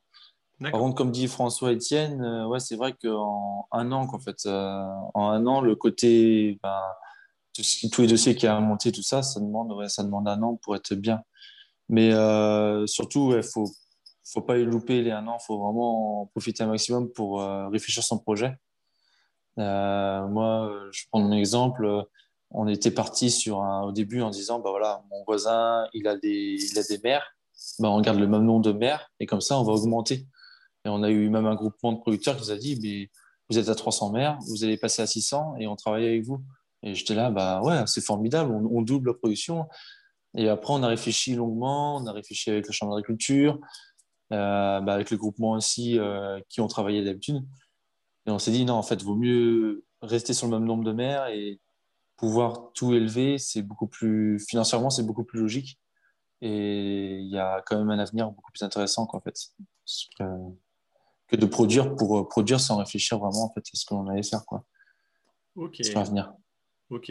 Toi Gaël, combien de temps ça a mis? Euh, Moi, j'étais dans le dans le cas de figure où la personne était pressée de prendre la retraite. Euh, on a dû discuter au tout début au mois de mai-juin. Et très rapidement, parce qu'à partir du mois de juillet, j'ai converti les terres, alors que je n'étais même pas encore mon compte. Hein. J'ai contacté donc un organisme, j'ai mis les terres en conversion, parce que je savais qu'il n'allait plus avoir aucun traitement ni rien sur les terres, hein, j'ai pas pris de risque. J'ai converti les terres en bio, je me suis installé qu'au mois de janvier. Les deux premières années, euh, je suis resté double actif et j'ai fait la démarche avec la Chambre d'agriculture d'installation aidée seulement deux ans après, lorsque je me suis mis à temps plein sur l'exploitation et que j'ai développé des nouvelles activités. D'accord, donc tu y es allé de façon, entre guillemets, bon, il y, avait un accord euh, tacite euh, qui s'est pas rompu parce que, j'allais dire, tu aurais peut-être pu avoir des, tours entre deux, entre guillemets, si, ça, si, le cédant avait, était tordu quelque part. Mais là, c'était un accord tacite, ça s'est bien passé. Et donc, tu as suivi un déroulé qui, qui était quelque part logique, même si ce n'est pas du tout un modèle classique d'installation. quoi. Après, je me suis, entre guillemets, protégé, c'est ce que ça vaut, mais du moment qu'on est tombé d'accord, il m'a signé des promesses de bail à ferme. Donc, euh, ça, c'était juste avant que je convertisse les terres.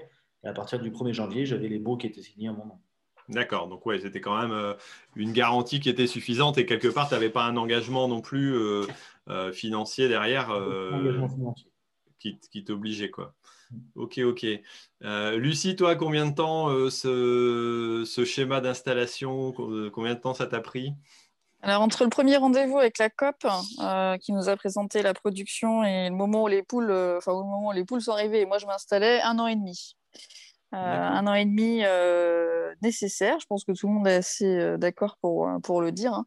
Un an, un an et demi, parce que effectivement, bah, là, en plus, on a eu le cas où, à un moment donné, on avait un projet et ce projet a un peu changé. Alors, un peu, puisqu'on avait cet atelier, enfin en tête cette, cette idée d'atelier bio qui finalement est devenu un atelier plein air. Euh, donc, euh, ben, il a fallu repasser en banque euh, parce que même si c'est le même poulailler, etc., ben, c'était pas la même production malgré tout. Donc, il a quand même fallu recommencer. Il y a eu plusieurs étapes qu'on a refaites voilà, donc ça, ça a été nécessaire. Et puis, euh, et puis c'est vite d'aller dans le mur, quoi, parce qu'on aurait pu se dire aussi, ben, on va en bio coûte que coûte, et puis finalement, il n'y a pas de marché derrière, ou il n'y a rien. Enfin, c'est aussi l'intérêt de travailler avec une coopérative. Alors, Adrien, euh, Adrien le disait tout à l'heure, après, euh, chacun en pense ce qu'il veut, mais moi, j'ai trouvé vraiment l'accompagnement de la COP essentiel. Et, et, encore aujourd'hui, tout se passe avec la COP. Quoi. Donc, il y a vraiment un chapeautage, entre guillemets, qui, qui permet vraiment de sécuriser la production. Quoi. Ok, ok, ok. Tiens, François Etienne, euh, vu qu'on est sur le cas de Lucie, entre guillemets, euh, est-ce que les femmes qui s'installent sont de plus en plus nombreuses? Euh, Est-ce que tu as des données là-dessus? Est-ce qu'il y a eu des évolutions même si je sais pertinemment que ça, qu'on en voit de plus en plus, et heureusement, tant mieux. Est-ce que c'est bien le cas? Alors effectivement, euh, c'est bien le cas. Aujourd'hui, dans les personnes euh, qui s'installent et qui ont moins de 40 ans, il y a 30% des personnes euh, qui sont des femmes. le chiffre augmente un peu quand on prend toutes les installations parce qu'il y a ce qu'on appelle des transferts entre époux, donc des agriculteurs qui sont plus vieux que leurs femmes et qui décident de prendre leur retraite et de céder leur exploitation à leurs femmes pour euh, qu'elles fassent encore les quelques années qu'il leur reste avant de faire leur retraite. Donc c'est pour ça que le taux de femmes dans les installations est aux alentours de, 40%, mais vraiment le nombre de femmes qui s'installent et qui ont moins de 40 ans, c'est 30% des installations. D'accord. Et je crois que, alors c'est les chiffres que moi j'avais notés quand j'ai fait le bouquin, on avait à peu près un quart des agriculteurs qui sont des agricultrices en réalité, mais dont une bonne partie sont, euh, comme tu dis, c'est les transferts euh, arrivés au moment de la retraite où on met l'épouse pour avoir un statut euh, parce qu'elle n'en avait pas eu jusqu'à maintenant, pour dire de, entre guillemets, finir avec un minimum de retraite, même s'il n'y a pas beaucoup de retraite en agriculture, il y a au moins un minimum. mais ça, ça évolue beaucoup. Donc on a on a euh, un tiers des installations chez les jeunes, on va dire, euh, qui, sont euh, faits par des, par des femmes. Exactement. Et puis, quand, on dit ça évolue, effectivement, je reprends toujours le même exemple. À l'époque de mon arrière-grand-mère, les femmes travaillaient sur l'exploitation, mais elles n'avaient aucun statut il n'y avait aucune femme qui s'installait euh, agricultrice. C'était un métier euh, réservé euh, aux, hommes, et chose qui a totalement évolué, comme énormément de métiers. Aujourd'hui, les femmes font pleinement partie du métier d'agriculteur. elles ont toute leur place et ce n'est pas enfin, aujourd'hui, on n'a pas des femmes agricultrices uniquement pour une diversification, pour euh, faire euh, un, atelier pédagogique sur l'exploitation ou de la transformation. Non, aujourd'hui, il y a beaucoup de femmes qui s'installent seules ou en société pour être vraiment agricultrices et pas venir en complément d'une exploitation pour vraiment un atelier Ce qui, pour autant n'est pas, est pas non plus critiquable euh, si on veut accompagner son époux ou l'inverse, si un, un, époux veut accompagner sa, sa conjointe euh, sur, sur une activité. Hein. On, peut, on peut aussi tout à fait dans ce genre-là. Bon, allez, Gilles, je te laisse parler. euh, justement, pendant qu'on est dans les chiffres, il y, a, il y avait des questions sur euh, bah, quelle est la part de, de, personnes qui sont hors cadre familial qui s'installent? Et euh, aussi une question sur euh, le, type d'installation en société ou en individuel. Est-ce que tu as des chiffres un peu là-dessus, euh, François-Étienne alors oui, alors je, cherchais le, pourcentage de, de, NIMA, de personnes non issues du milieu agricole qui s'installaient. J'arrive pas à remettre la main dessus, ça fait 20 minutes que je cherche. par contre, le taux de, personnes qui sont hors cadre, donc ça, ça, ça dépend des départements. Alors il n'y en a jamais assez. Euh, on est aux alentours de, de 25% de mémoire. Euh, mais dans les personnes hors cadre familial, il y a des personnes euh, comme moi. Euh, je me suis installé sur une exploitation euh, voisine de chez moi, mais pourtant mon père est agriculteur. Je ne me suis pas installé du tout avec mon père, j'ai ma propre exploitation. Euh, dans certains départements, je suis considéré comme hors cadre familial et dans d'autres, non. Parce que dans d'autres départements, on a voulu mettre des, des critères de distance. Il faut une certaine distance entre l'exploitation de la personne de sa famille et euh, la, nouvelle exploitation où le, jeune s'installe. Donc euh, ce, chiffre-là, il est vraiment à prendre avec des pincettes. Et si je retrouve avant la fin le, pourcentage de personnes qui ne sont pas du tout en lien avec le, milieu agricole, euh, je vous leur dis. Et la deuxième question, c'était sur... C'était en société ou en individuel? En société. Euh, plus de 50% des jeunes aujourd'hui s'installent en société. Euh, alors, il y a énormément de, de raisons là-dessus. Ce que je peux vous dire, moi, une des choses qui est plus rassurante pour un jeune quand il s'installe en société, c'est que l'exploitation tourne déjà. Aujourd'hui, quand un jeune s'installe sur une société qui fonctionne, euh, il, sait quel va être le, rendement euh, annuel par atelier et euh, il, arrive pour travailler en remplacement d'un agriculteur ou pour mais euh, l'exploitation tourne déjà. Et c'est beaucoup plus facile de, s'installer aujourd'hui euh, en société sur une exploitation qui, euh, qui, tourne déjà, plutôt que de tout créer de A à Z. et puis après, il y a des avantages qui ne sont pas négligeables. c'est pareil, par exemple, le, le temps libre quand on travaille avec plusieurs personnes et qu'on a des, des, animaux, je pense aux agriculteurs laitiers qui ont la contrainte de la traite matin et soir, bah, si vous travaillez tout seul, vous êtes obligé de, payer des prestataires extérieurs qui vont venir traire vos animaux quand vous voulez prendre un peu du temps pour vous euh, en famille ou partir en vacances, que quand vous travaillez en société, vous pouvez vous permettre de faire un système de, de garde où euh, vous allez travailler un week-end tout seul, mais par contre, euh, si vous êtes à trois, bah, vous allez avoir deux week-ends pour vous après et votre famille. Donc, c'est aussi des avantages qui sont bien en prendre en compte. Et c'est pour ça que, notamment, énormément de jeunes s'installent en société aujourd'hui. Ok. Est-ce qu'on. Il euh, y, y, a un sujet qui est, souvent évoqué hein, quand on parle de, finances, euh, d'argent. C'est vrai qu'il faut, il un certain montant. Est-ce que.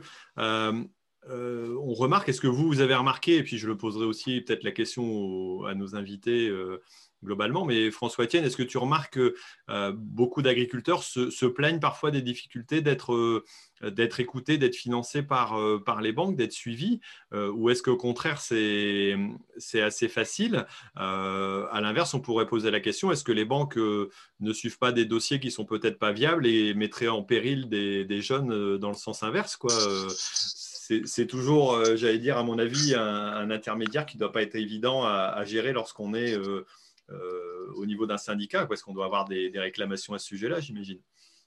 Alors, on, voit de tout. Euh, avec les, difficultés qu'a qu connu le pays ou les banques ces dernières années, on, voit euh, de plus en plus de banques euh, frileuses à, soutenir des, projets euh, euh nouveaux et qui sortent un peu du, cadre qu'elles avaient l'habitude de, de, suivre. après, je pense que quand on arrive devant une banque avec un projet euh, bien préparé, euh, avec un dossier euh, technique qui arrive à prouver ce qu'on va faire, combien est-ce qu'on va gagner, qu'on arrive à prouver une rentabilité sans se surcharger de travail et qui va permettre de, rembourser les emprunts, mais aussi d'avoir de, l'argent pour vivre, on a une meilleure attention des banques que si on arrive euh, les mains dans les poches. Euh, ça, c'est sûr. Après, il nous arrive de voir euh, des fois en, commission pour valider une installation des, personnes qui ont des projets pas du tout viables et pourtant qui ont l'aval des banques euh, bah, Tout simplement parce que la, famille du jeune euh, a beaucoup d'argent et quand euh, vous avez bah, une dizaine d'appartes dans n'importe quelle grande ville de France, les banques se posent pas trop de questions, prêtent, alors qu'on sait que ça va pas durer. Mais ça reste des cas vraiment très rares à cause de, des crises successives qu'il y a dans notre pays. Et aujourd'hui, les, banques sont peut-être un peu plus frileuses. mais quand on voit aujourd'hui que les personnes qui s'installent avec euh, des véritables projets euh, et qui, euh, qui rentrent dans le dispositif de l'État aidé, 99% des agriculteurs qui s'installent avec le dispositif aidé sont encore agriculteurs cinq ans après et le taux est à 88 dix ans après.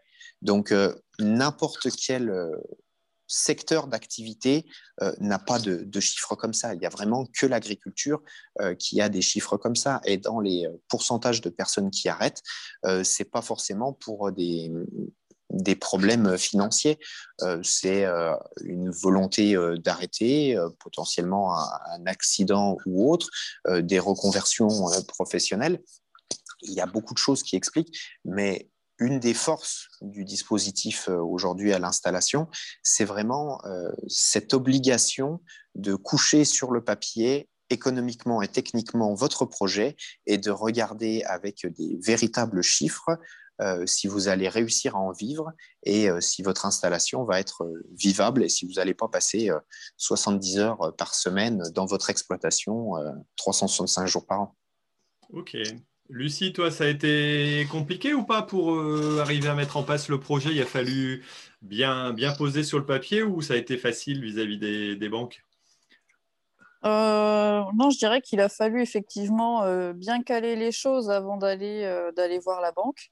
Après, quand on travaille avec la COP, on a quand même des, études qui sont déjà faites en amont et, et, voilà. Mais moi, j'avais fait un dossier un dossier supplémentaire de motivation, vraiment de pourquoi, euh, voilà, soudainement, j'avais envie de faire ça, etc. Donc, j'ai vraiment mis de mon histoire aussi et de moi euh, dans un truc euh, où je demandais de l'argent. Alors ça, ça, aurait pu faire rire, mais finalement, euh, ça a été plutôt bien apprécié. C'est peut-être la touche féminine, du coup. Tu as, tu as créé ta chaîne YouTube rien que pour ça, pour, pour présenter, parce que tu, tu, le fais aussi très bien sur ta chaîne YouTube de présenter ce que tu fais. Donc, c'est ton côté féminin peut-être, mais c'est ton, ton, talent aussi, quelque part, que tu as mis en oui, avant. Oui, oui peut-être. Mais ça, ça a été apprécié. Et, et, ça, et je, et, je, crois que ça a aidé, en fait. ça a aidé à ce qu'on me fasse confiance et et ouais, ils se sont dit, enfin, le banquier s'est dit, bon, puis c'est pas le banquier qui a pris la décision, hein, après, si, euh, ça passe euh, enfin, sur des. Ouais, voilà, ça passe en commission. Donc, euh, mais je pense que ça. Ils se sont dit, bon, c'est ce qu'elle veut, elle a la tête sur les épaules, voilà, et puis, bon, j'étais pas toute seule non plus, quoi. Mais ça a été bien ficelé. Moi, j'avais besoin aussi que ce soit ficelé, c'est-à-dire qu'à un moment donné, j'avais mmh. besoin de me dire, voilà, je fais pas ça sur un coup de tête, c'est clair, je sais où je vais, je sais quelle production je souhaite avoir. Euh, je sais qu'il y a un marché derrière, etc. Enfin, euh, tout était balisé. J'avais besoin que ce soit comme ça. Je, on peut pas. Euh, enfin, moi, je pouvais pas. il y en a peut-être qui peuvent, mais je pouvais pas me permettre d'envisager d'emprunter autant pour un projet qui, ne me semblait pas viable derrière, quoi. Donc, mais une fois que ça c'est acquis entre guillemets, hein, ça roule hein, ensuite. Hein. Mmh ok. Mmh. Donc, tu as quelque part mis en place la lettre de motivation pour pouvoir euh, faire un projet d'installation agricole. Euh, c'est un, peu, un peu quelque part le parallèle. Et J'allais dire, dans, ce que tu dis, ça paraîtrait presque logique de le faire, même si, à mon avis, ce n'est pas, pas une obligation ou ce n'est pas fait par tout le monde. Mm. Mais, mais, de savoir pourquoi tu fais ton projet et, de le réfléchir euh, toi-même, à mon avis, même de le poser sur, sur papier, par écrit, je pense que ça doit être mm. construit. Enfin, j'allais dire construit ça peut t'aider à te construire. Quoi. Oui, constructif. constructif. et certainement instructif aussi sur toi-même quoi, et sur tes. Bon, et, et, Gaël, toi, tu nous as fait une lettre de motivation quand tu t'es installé. Euh, bon, tu n'avais voilà, pas besoin trop de, de finances, mais tu avais bien mûri ton projet aussi quand même quelque part? Euh, Moi, j'y suis allé tout en douceur. Au culot. J'ai pas été embêté par les banques hein, parce que j'ai bah pas, pas, été les voir et j'avais le droit à 800 euros euh, de découvert sur mon compte. J'avais le droit qu'à 800 euros de découvert. Donc j'avais euh, pas une grosse marge de manœuvre. Euh, donc, en, fait, moi, ce qui a été bien, c'est que j'ai démarré avec du matériel qui n'était pas moi, en location, et du matériel en Cuma. Donc, tout simplement, il suffit de payer les factures en fin d'année et c'est fini. C'était pas un crédit, c'est différent, mais c'était une facilité quand même. Ok, ok. Et toi, Adrien, alors dis-nous un petit peu, ça a été le parcours du combattant ou ça a été assez bien avec les banques? Ah, Avec les banques, ça n'a pas été simple. Il euh, faut savoir que mon père s'est installé après les années 90. Donc, en fait, avant les années 90, le prix du porc était excellent. C'était euh, celui qui avait du cochon, c'est celui qui avait de l'or. Euh, et après les années 90, on s'est pris plusieurs crises. Donc, en fait, mon père a subi les crises. Quand ça allait bien, bah, il remboursait les, dettes. Donc, en fait, il, bon, il, vivait, il vivait, quoi. Il arrivait à vivre, on va dire. mais il mettait pas de beurre dans les épinards, on va dire. Et euh, donc, euh, quand je suis allé voir le banquier, j'ai dit bon, bah, moi, je m'installe. Euh, ils ont dit oh là, de, Simon, là, ça va, ça va se passer. Et en fait, on avait, par contre, ouais, on avait cette chance-là, c'est que ben, il y avait une base.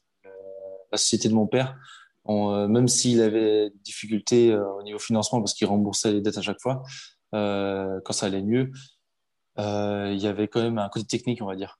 Euh, notre élevage était réputé pour le côté technique, on savait, euh, on savait travailler avec nos animaux, donc euh, le banquier avait une, petite confiance là-dessus. Mais ça a été difficile, c'est pour ça que heureusement que le groupement était derrière nous pour nous dire voilà, votre projet il tient debout, vous pas, c'est logique ce que vous faites.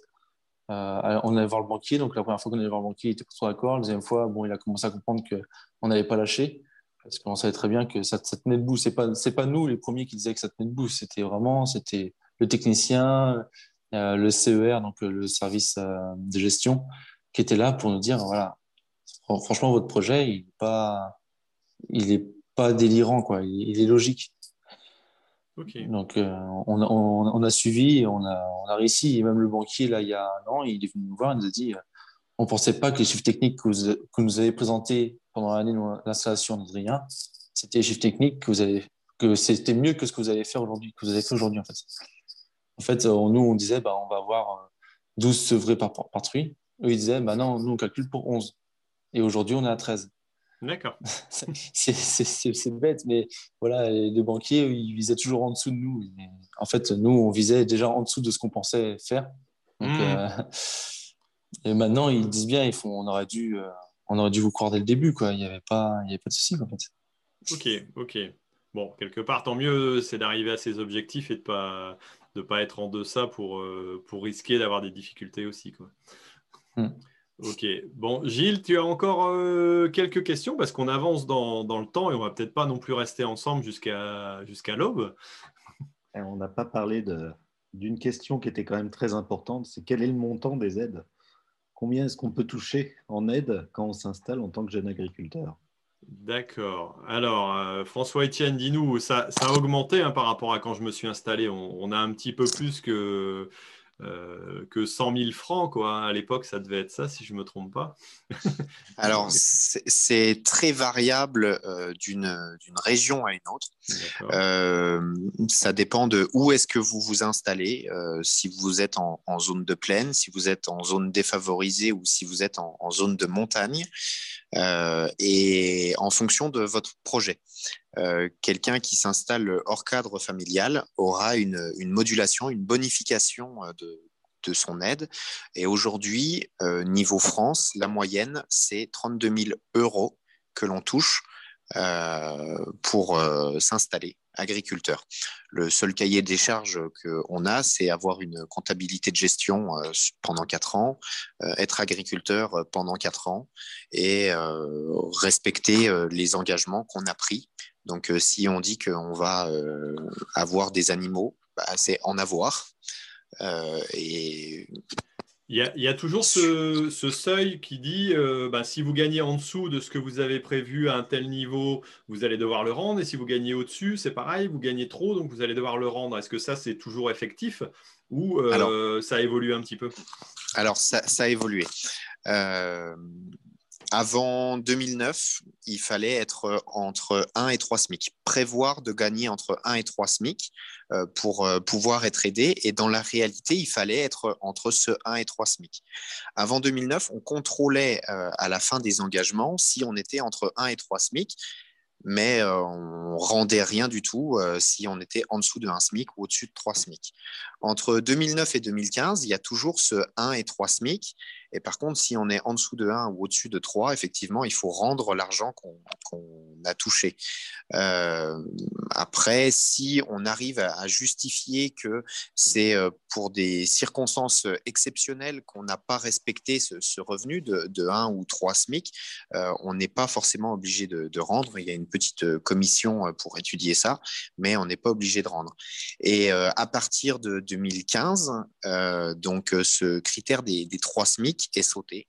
Donc, il faut juste arriver à prouver que son, projet est viable et qu'on va réussir à, se dégager euh, un SMIC euh, parce qu'on ne peut pas pénaliser des agriculteurs parce qu'ils réussissent. Euh, c'est pour ça qu'on avait, on a fait sauter ce, critère. ce critère. c'est un critère d'éligibilité. Donc, dans son projet, il faut prévoir de gagner entre 1 et 3 SMIC, mais si dans la réalité, euh, ben, on gagne plus, euh, on n'est plus euh, sanctionné par la suite. Ok, ok. Bon, j'ai Adrien qui vient de me dire qu'il n'était pas dispo ce soir, donc voilà, il nous a répondu. mais ok, donc quelque part, ça, c'est vrai que c'est une question qui a été beaucoup posée. Euh, certains s'étonnent de dire 32 euh, 000 euros, ça fait, euh, en moyenne, ça fait, ça fait beaucoup. Alors, c'est vrai qu'il y a beaucoup de critères, hein, si on est en CUMA, si on est en groupe, en société, selon les, secteurs. Mais, mais, quelque part, c'est quand même une aide, alors qui ne va pas servir au projet d'installation. Alors, elle est destinée aux jeunes en lui-même. Hein, c'est un peu une, trésorerie, c'est ça le, but du jeu de cette, cette aide? Alors, on, la voit de, plusieurs façons. Euh, UX, c'est une aide qui est destinée aux jeunes et qui n'est pas du tout liée euh, à, la ferme. Euh, on n'est pas obligé de, la mettre sur l'exploitation. On peut faire ce qu'on veut. il y a longtemps, dans mon département, on disait que la DGA servait à s'acheter sa première BM. Euh, voilà, euh, parce que éventuellement, si on réussissait un peu bien euh, par la suite, on la revendait, puis une BM, ça perd pas de valeur, donc on roulait pendant cinq ans gratos.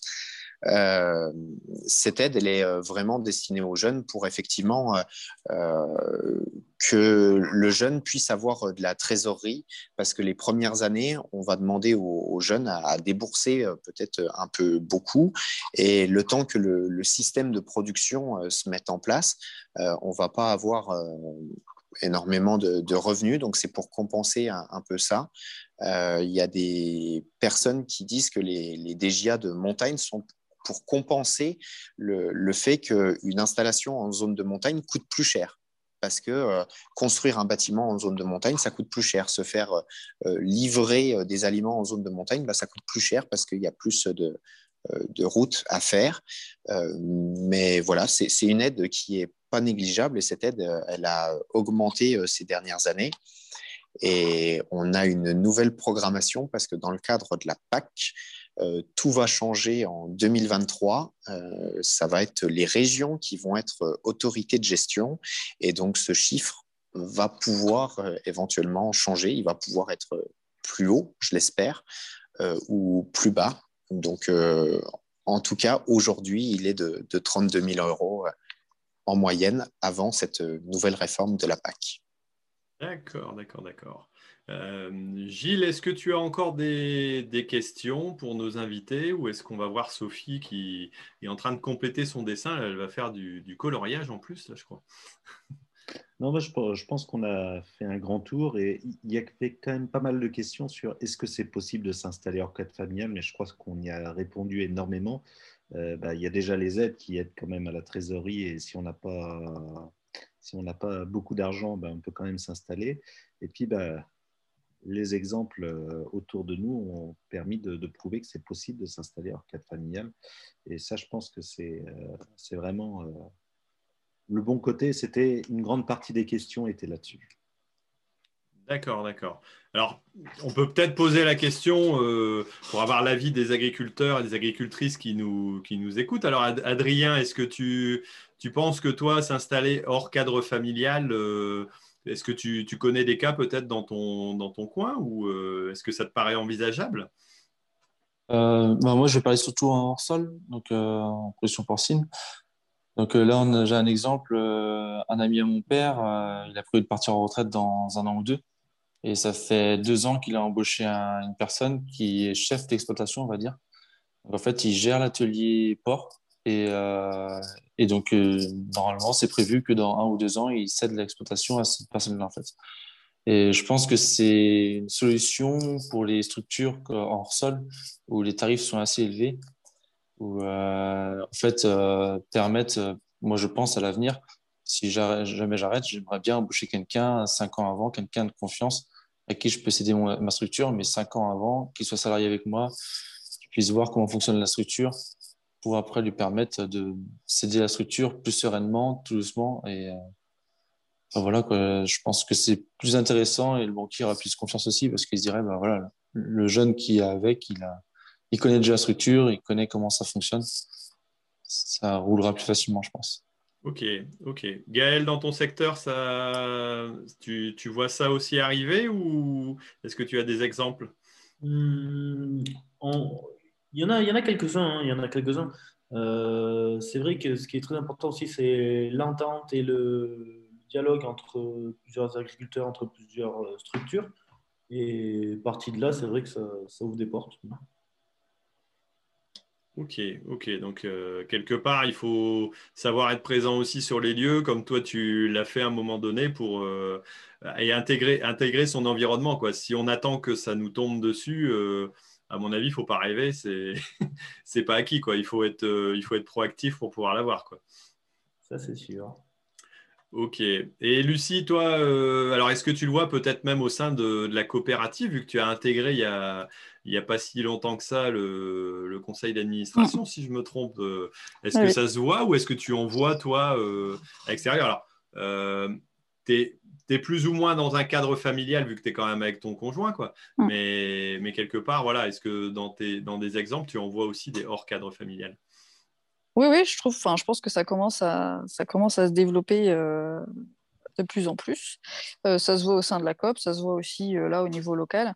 Après, effectivement, comme le dit Gaël, il hein, faut, euh, faut, être proactif et il faut être au taquet, quoi, hein, parce que, parce que bah, d'autres demandent toujours à s'agrandir, etc. Et puis parfois, on entend parler d'un truc et c'est déjà trop tard, quoi. Donc, notamment pour le foncier. Hein, donc, voilà, c'est vrai que. Faut être au taquet faut être au taquet. Donc, faut, mm. faut en vouloir, euh, sinon ça vient pas tout seul. Quoi. Mm. Gilles, qu'est-ce que tu en penses, toi, de ça? Je pense qu'il en faut de plus en plus des orchestres familiales parce que, parce que ça, ça apporte euh, des idées neuves et du sang neuf euh, à l'agriculture. Et je pense que c'est très bien qu'il y ait un maximum de personnes qui viennent de l'extérieur qui, ou qui ont déjà eu un parcours avant de s'installer. je pense que ça, c'est très, très positif. Et puis, bah, il va y avoir besoin parce que la plupart des, euh, bah, agriculteurs, euh, je crois que nous, dans notre département, euh, on est à quasiment 40 à 50% de personnes qui, ont, qui, sont à, qui vont céder dans les 10 ans à venir. Donc 40 à 50 des, des exploitations, c'est énorme. C'est énorme parce que bah, la plupart ont plus de 50 ans, donc euh, des fois ont déjà dépassé l'âge de la retraite. Donc euh, il va y avoir beaucoup euh, de fermes à reprendre, et donc, donc il faut qu'il y ait du sang neuf qui revienne dans l'agriculture. Ok, bah François Etienne, je pense que tu vas nous confirmer qu'il y a la moitié des exploitations qui vont être accédées d'ici une dizaine d'années. C'est ça un peu les chiffres qu'on entend à droite à gauche? Effectivement, oui, la, pyramide des âges n'est pas très, très positive. On a 46% des agriculteurs qui vont être en droit de prendre euh, leur retraite en 2026. et on monte à, dans, dans 10 ans, on doit être à 55% ou quelque chose comme ça. donc effectivement, je rejoins Gilles, on a besoin de nouvelles personnes euh, qui vont euh, faire euh, notre métier aussi, qui vont produire une alimentation saine et, de qualité, parce que s'il y a bien un des métiers au monde qui ne disparaîtra jamais, c'est bien le métier d'agriculteur, parce qu'on est tous obligés de se nourrir deux à trois fois par jour. Et bah, pour ça, on a besoin, on a besoin d'agriculteurs. et du coup, voilà, c'est peut-être c'est peut-être compliqué quand on n'est pas euh, euh, fils euh, ou fils-fille ou qu'on n'a pas de, lien de parenté avec, avec un agriculteur. Mais aujourd'hui, ça se fait. par exemple, il y en a plusieurs ici qui ne sont pas du tout du milieu agricole et qui pourtant ont réussi à s'installer. les chiffres au niveau France, ça y est, je les ai retrouvés, c'est 31% des personnes qui s'installent sont hors cadre familial, qui s'installent avec le dispositif aidé. Donc, euh, sur les 13 000 personnes qui s'installent, il y en a à peu près 5 000 qui s'installent euh, avec le, dispositif. Et sur ces 5 000 personnes, il y en a 31% qui sont euh, hors cadre familiaux. Et je rejoins Gilles sur le fait que plus on a des personnes qui ont des profils différents, qui viennent d'horizons différents et qui ont fait des métiers avant, plus l'agriculture évolue et euh, aujourd'hui, on a besoin de ces diversités euh, d'agriculture parce que le, président l'a encore rappelé euh, avec la crise du Covid, ça serait bien qu'on arrive à l'autonomie alimentaire. On en est loin dans certaines productions et si aujourd'hui on veut résister à toutes les crises et qu'on veut euh, savoir d'où vient notre alimentation, euh, il faut vraiment réussir ce, défi qui est devant nous. Et de toute façon, je dirais que chez Jeunes Agriculteurs, on pousse pour, pour réussir ce défi parce qu'on n'a pas le choix si on a envie de pouvoir consommer français encore demain. Ok, ben merci François pour euh, pour cette remarque. Alors j'ai un commentaire qui dit qu'il faudrait surtout supprimer les syndicats, notamment. Euh, bref, je continue pas. Euh, forcément, il y a toujours des personnes qui sont contre. Alors moi, j'ai pas invité les, les, JA pour faire de la promotion, même si voilà, je pense que c'est un syndicat qui, qui mérite d'exister. mais en tout cas, laisser aussi et dire que le, le syndicalisme est inutile en agriculture, on a le droit de penser ce qu'on veut, on a le droit de ne pas s'entendre avec euh, euh, voilà, des personnes qui sont dans, certains syndicats, et, ça, ça arrive partout et, n'importe comment. Mais à un moment donné, si on veut être défendu, c'est aussi un petit peu compliqué, euh, sinon ça devient l'anarchie et, c'est pas nous en tout cas avec notre rendez-vous agri qu'on va, pouvoir régler les problèmes de, politique. Donc chacun son boulot et je pense que c'est important de, de, pouvoir laisser aussi chacun travailler. Alors quel qu'il soit, chacun à son niveau, chacun avec ses, ambitions et son sujet, mais dire que dire qu'on n'en a pas besoin, bon, euh, il y a peut-être des choses qui se passent pas bien dans certains secteurs, mais en tout cas, euh, je, pense que c'est important. Euh, voilà, je voulais simplement réagir à cette, petite remarque-là, parce que voilà, si mon but n'est pas de faire de la politique sur, sur ces sujets-là, en tout cas, dire que c'est inutile ou que c'est contre-productif, bon, c'est certainement pas, en tout cas, mon avis. Voilà. Euh, maintenant, je vais peut-être euh, ben, finir par Sophie et puis on va vous poser la question à la fin de où on peut vous retrouver, comment on peut vous contacter les uns les autres si, on veut vous suivre. Euh, donc voilà, Sophie, là, ça commence à bien, bien dessiner. Là, tu as, mis beaucoup de couleurs en plus. Là. Bah oui, toujours beaucoup de couleurs. parce que c'est ça l'agriculture en fait. C'est plein de couleurs, plein d'exploitations différentes et plein de, pratiques et de, et de réflexions. Euh, et, c'est toujours passionnant en fait de vous écouter. Euh, et ce qui ressort aussi euh, sur la fin en fait là de, tout ce qui a été dit, c'est qu'il faut un, qu'il y a un parcours d'installation et qu'il faut à peu près une année, on va dire que c'est une moyenne, et de prendre le temps de bien réfléchir à son projet pour pas, pour, enfin voilà, pour bien réfléchir à son projet, pour être, pour, pour réussir dans, dans, dans, dans, dans, le temps en fait et bien, bien tenir et que finalement les, les banques, euh, lorsqu'il y a un soutien de la coopérative ou un dossier bien ficelé euh, accompagné d'une lettre de motivation, eh bien, ils sont, euh, ils sont là. Ils on, a, on, a, retenu le, le, commentaire de Lucie. Exactement. Et vous pourrez retrouver toutes les planches sur mon site et Thierry va mettre les infos dans, dans, dessous, la, dessous la vidéo sur graphiceasy.com. Ok, bah ça je mettrai en dessous dans le commentaire et puis comme ça vous pourrez le retrouver et puis ce sera affiché sûrement sur, euh, sur Twitter et sur les autres réseaux euh, lorsque le podcast sera accessible aussi euh, en podcast parce que le rendez-vous aussi le rendez-vous agri c'est certes en ligne sur YouTube mais c'est aussi en différé en podcast. Alors Adrien, toi on peut te retrouver aussi sur, sur Twitter. Tu fais pas encore de vidéos quand est-ce que tu lances ta chaîne? Ou tu l'as lancé peut-être? Alors, euh, ça, fait, ça doit faire peut-être un an que j'ai dit que je me lancerais sur YouTube. Euh, Et donc, tu as fait quoi jusqu'à maintenant? Non, j'ai des grandes difficultés. YouTube, ça demande, enfin, je sais pas, mais j'ai l'impression que YouTube, ça demande quand même de l'écriture un peu, de savoir ce que l'on va dire exactement. Moi, je suis plutôt dans l'instantané et Twitter, c'est ce que j'adore, c'est instantané. Quoi. Je prends une photo, tac, je jette le truc, je balance et c'est YouTube, j'applaudis YouTubeur parce que ça demande énormément de temps. Non, non, donc, euh, moi, j'arrive pas à mettre des trucs sur Twitter, donc chacun son truc à un moment donné. donc, euh, on se verra peut-être un jour. Euh, c'est pareil, hein, je connais un barbu là qui est dans la qui est, qui est dans la liste aussi, qui était plus sur Twitter, qui s'est mis sur YouTube après. Hein, on en reparlera. Ah ouais, il y en a plusieurs de barbus, pardon. bon, ok. Donc, c'est quoi ton, ton, petit nom sur, sur Twitter?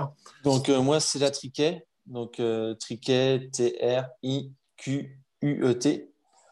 Et euh, donc, on parle beaucoup de cochons, un petit peu de culture. Et puis, ben, j'ai six vaches qui entretiennent les abords, les endroits où je ne peux pas cultiver. Je garde euh, l'espace naturel, en fait. D'accord, hein, tu, as des vaches d'accompagnement, euh, des vaches sondeuses, presque. Ouais, bah, enfin, au bout de deux ans, elles partent, mais. D'accord.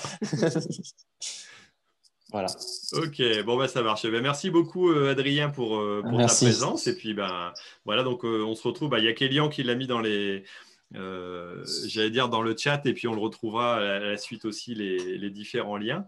Gaël, toi on te retrouve sur quoi? Toi tu es partout, toi. Tu es arrivé sur TikTok aussi, non j'imagine? Ouais, je suis un petit peu partout. Gaël Blas ou Gaël Blas agriculteur bio. Un peu plus présent sur YouTube, mais voilà, sur Insta, sur sur TikTok aussi pour faire des bêtises. Comment ça, tu fais des bêtises, toi? Tu, m'en feras faire un quand tu viendras à la maison, c'est ça, d'ici quelques temps? Pas de souci, avec plaisir. ok. Du divertissement TikTok. C'est du divertissement, bah, c'est bien, il faut savoir prendre le temps aussi de se divertir. Bon, Lucie, est-ce que tu es sur TikTok, toi? Non. Non, non, non, non, j'en ai déjà bien assez comme ça. non, mais bah, peut-être, peut-être, je sais pas. Mais euh, non, non, mais euh, ouais, la chaîne YouTube déjà plein les yeux, Twitter, Instagram avec les jolies rousses. De toute façon, si on met les jolies rousses, a priori, on me trouve. Hein. Euh, entre quelques rousses d'ailleurs. Et puis, et puis un blog, voilà. Ok, ah, tu, fais, tu continues le blog avec des articles régulièrement? Oui, bah là, ça faisait un petit moment que j'avais rien mis, donc j'ai mis euh, quelque chose il n'y a pas longtemps euh, qui porte sur les six derniers mois où effectivement j'étais complètement euh, déconnectée du blog. Mais oui, oui, j'ai repris. j'avais besoin d'écrire un peu là. Bon, bah, très bien. Chacun, c'est, j'allais dire, sa, façon de s'exprimer, c'est bien au moins qu'il y ait des différences. Gilles, on te retrouve où, toi? Bah, sur un petit peu tous les réseaux, non pas TikTok, je n'y suis pas encore passé, mais sinon essentiellement sur, euh, sur YouTube. Voilà, et, on peut passer de Twitter à YouTube, hein, c'est tout à fait faisable. Bien, hein, sûr. Euh. Bien sûr. Et maintenant, je suis beaucoup plus sur YouTube que sur Twitter. Donc, euh. Voilà. Bon, et François Etienne, alors toi, est-ce que tu es sur les réseaux ou est-ce qu'on peut retrouver, pour ceux qui croiraient que le syndicat des GIA peut servir à quelque chose, hein, ceux, dont je suis convaincu, voilà, où est-ce qu'on peut vous retrouver, quelles infos on peut avoir éventuellement sur l'installation en l'occurrence? Alors, les, jeunes agriculteurs, on est présent sur, sur Facebook, à Jeunes Agriculteurs Syndicat, on est présent sur Twitter, par contre, comme j'ai pas Twitter, je sais pas euh, où est-ce qu'on peut nous retrouver, mais je suis sûr que c'est simple. Euh, non, on est, euh, on est présent à beaucoup d'endroits. On est présent sur tout le territoire en France. Vous tapez jeune agriculteur plus le, numéro de votre département sur Google, vous allez trouver où nous retrouver. Et si vous voulez des infos sur l'installation, je vous invite à contacter le PAI de votre département. Donc, vous tapez P, A, I, plus le numéro de votre département. Et là, vous tomberez sur un organisme qui est dédié à l'installation pour vous conseiller et vous orienter. parce que c'est vraiment l'endroit qui va vous mettre en contact avec tous les experts en fonction de votre type d'installation et euh, c'est eux qui euh, sont destinés normalement à vous rencontrer euh, en premier pour vous aider et vous accompagner. Ok, bah c'est bien le, circuit qu'a suivi Emilien, mon fils, pour, pour, suivre ça. Parfois, ça prend pas trop longtemps, parfois, ça prend plus de temps, selon l'organisation qu'on a et puis comment se déroulent les, les choses. Mais en tout cas, voilà, c'est un bon moyen d'être accompagné, d'être suivi sur, sur l'installation, qui n'est pas un parcours facile, hein, mais qui est un parcours qui peut se faire. Et euh, quelque part, on a des exemples ici de parfois de persévérance, hein, parce qu'il faut savoir attendre un peu. Euh, et, mais en tout cas, il y, a, de la place en agriculture, comme on l'a vu, et je pense que c'est un beau message à laisser aussi aux jeunes qui, pensent pouvoir s'installer. Il n'y a rien de facile, mais en tout cas, c'est possible euh, voilà, d'y arriver un jour ou l'autre. Bon, bah, écoutez, merci beaucoup à tous. On va quitter donc euh, tout simplement le live sur YouTube. Nous, on va rester deux minutes pour débriefer un petit peu, savoir comment ça s'est passé. Euh, et puis, on se retrouve donc dans 15 jours pour une émission dont vous n'aurez pas le sujet parce que, non pas qu'il ne soit pas choisi, mais j'ai pas envie de vous le dire. Et ça sera aussi un moment d'événement exceptionnel. Vous avez pu suivre un petit peu peut-être, si vous suivez sur les réseaux, ce qui peut peut-être se passer d'ici euh, une dizaine de jours, d'ici 12 jours à peu près. Euh, mais en tout cas, bah, vous le saurez bientôt. Euh, je laisse un peu le suspense voilà, mais en tout cas, on aura normalement une émission du rendez-vous agri qui sera certainement pas là où je suis dans mon bureau, en tout cas.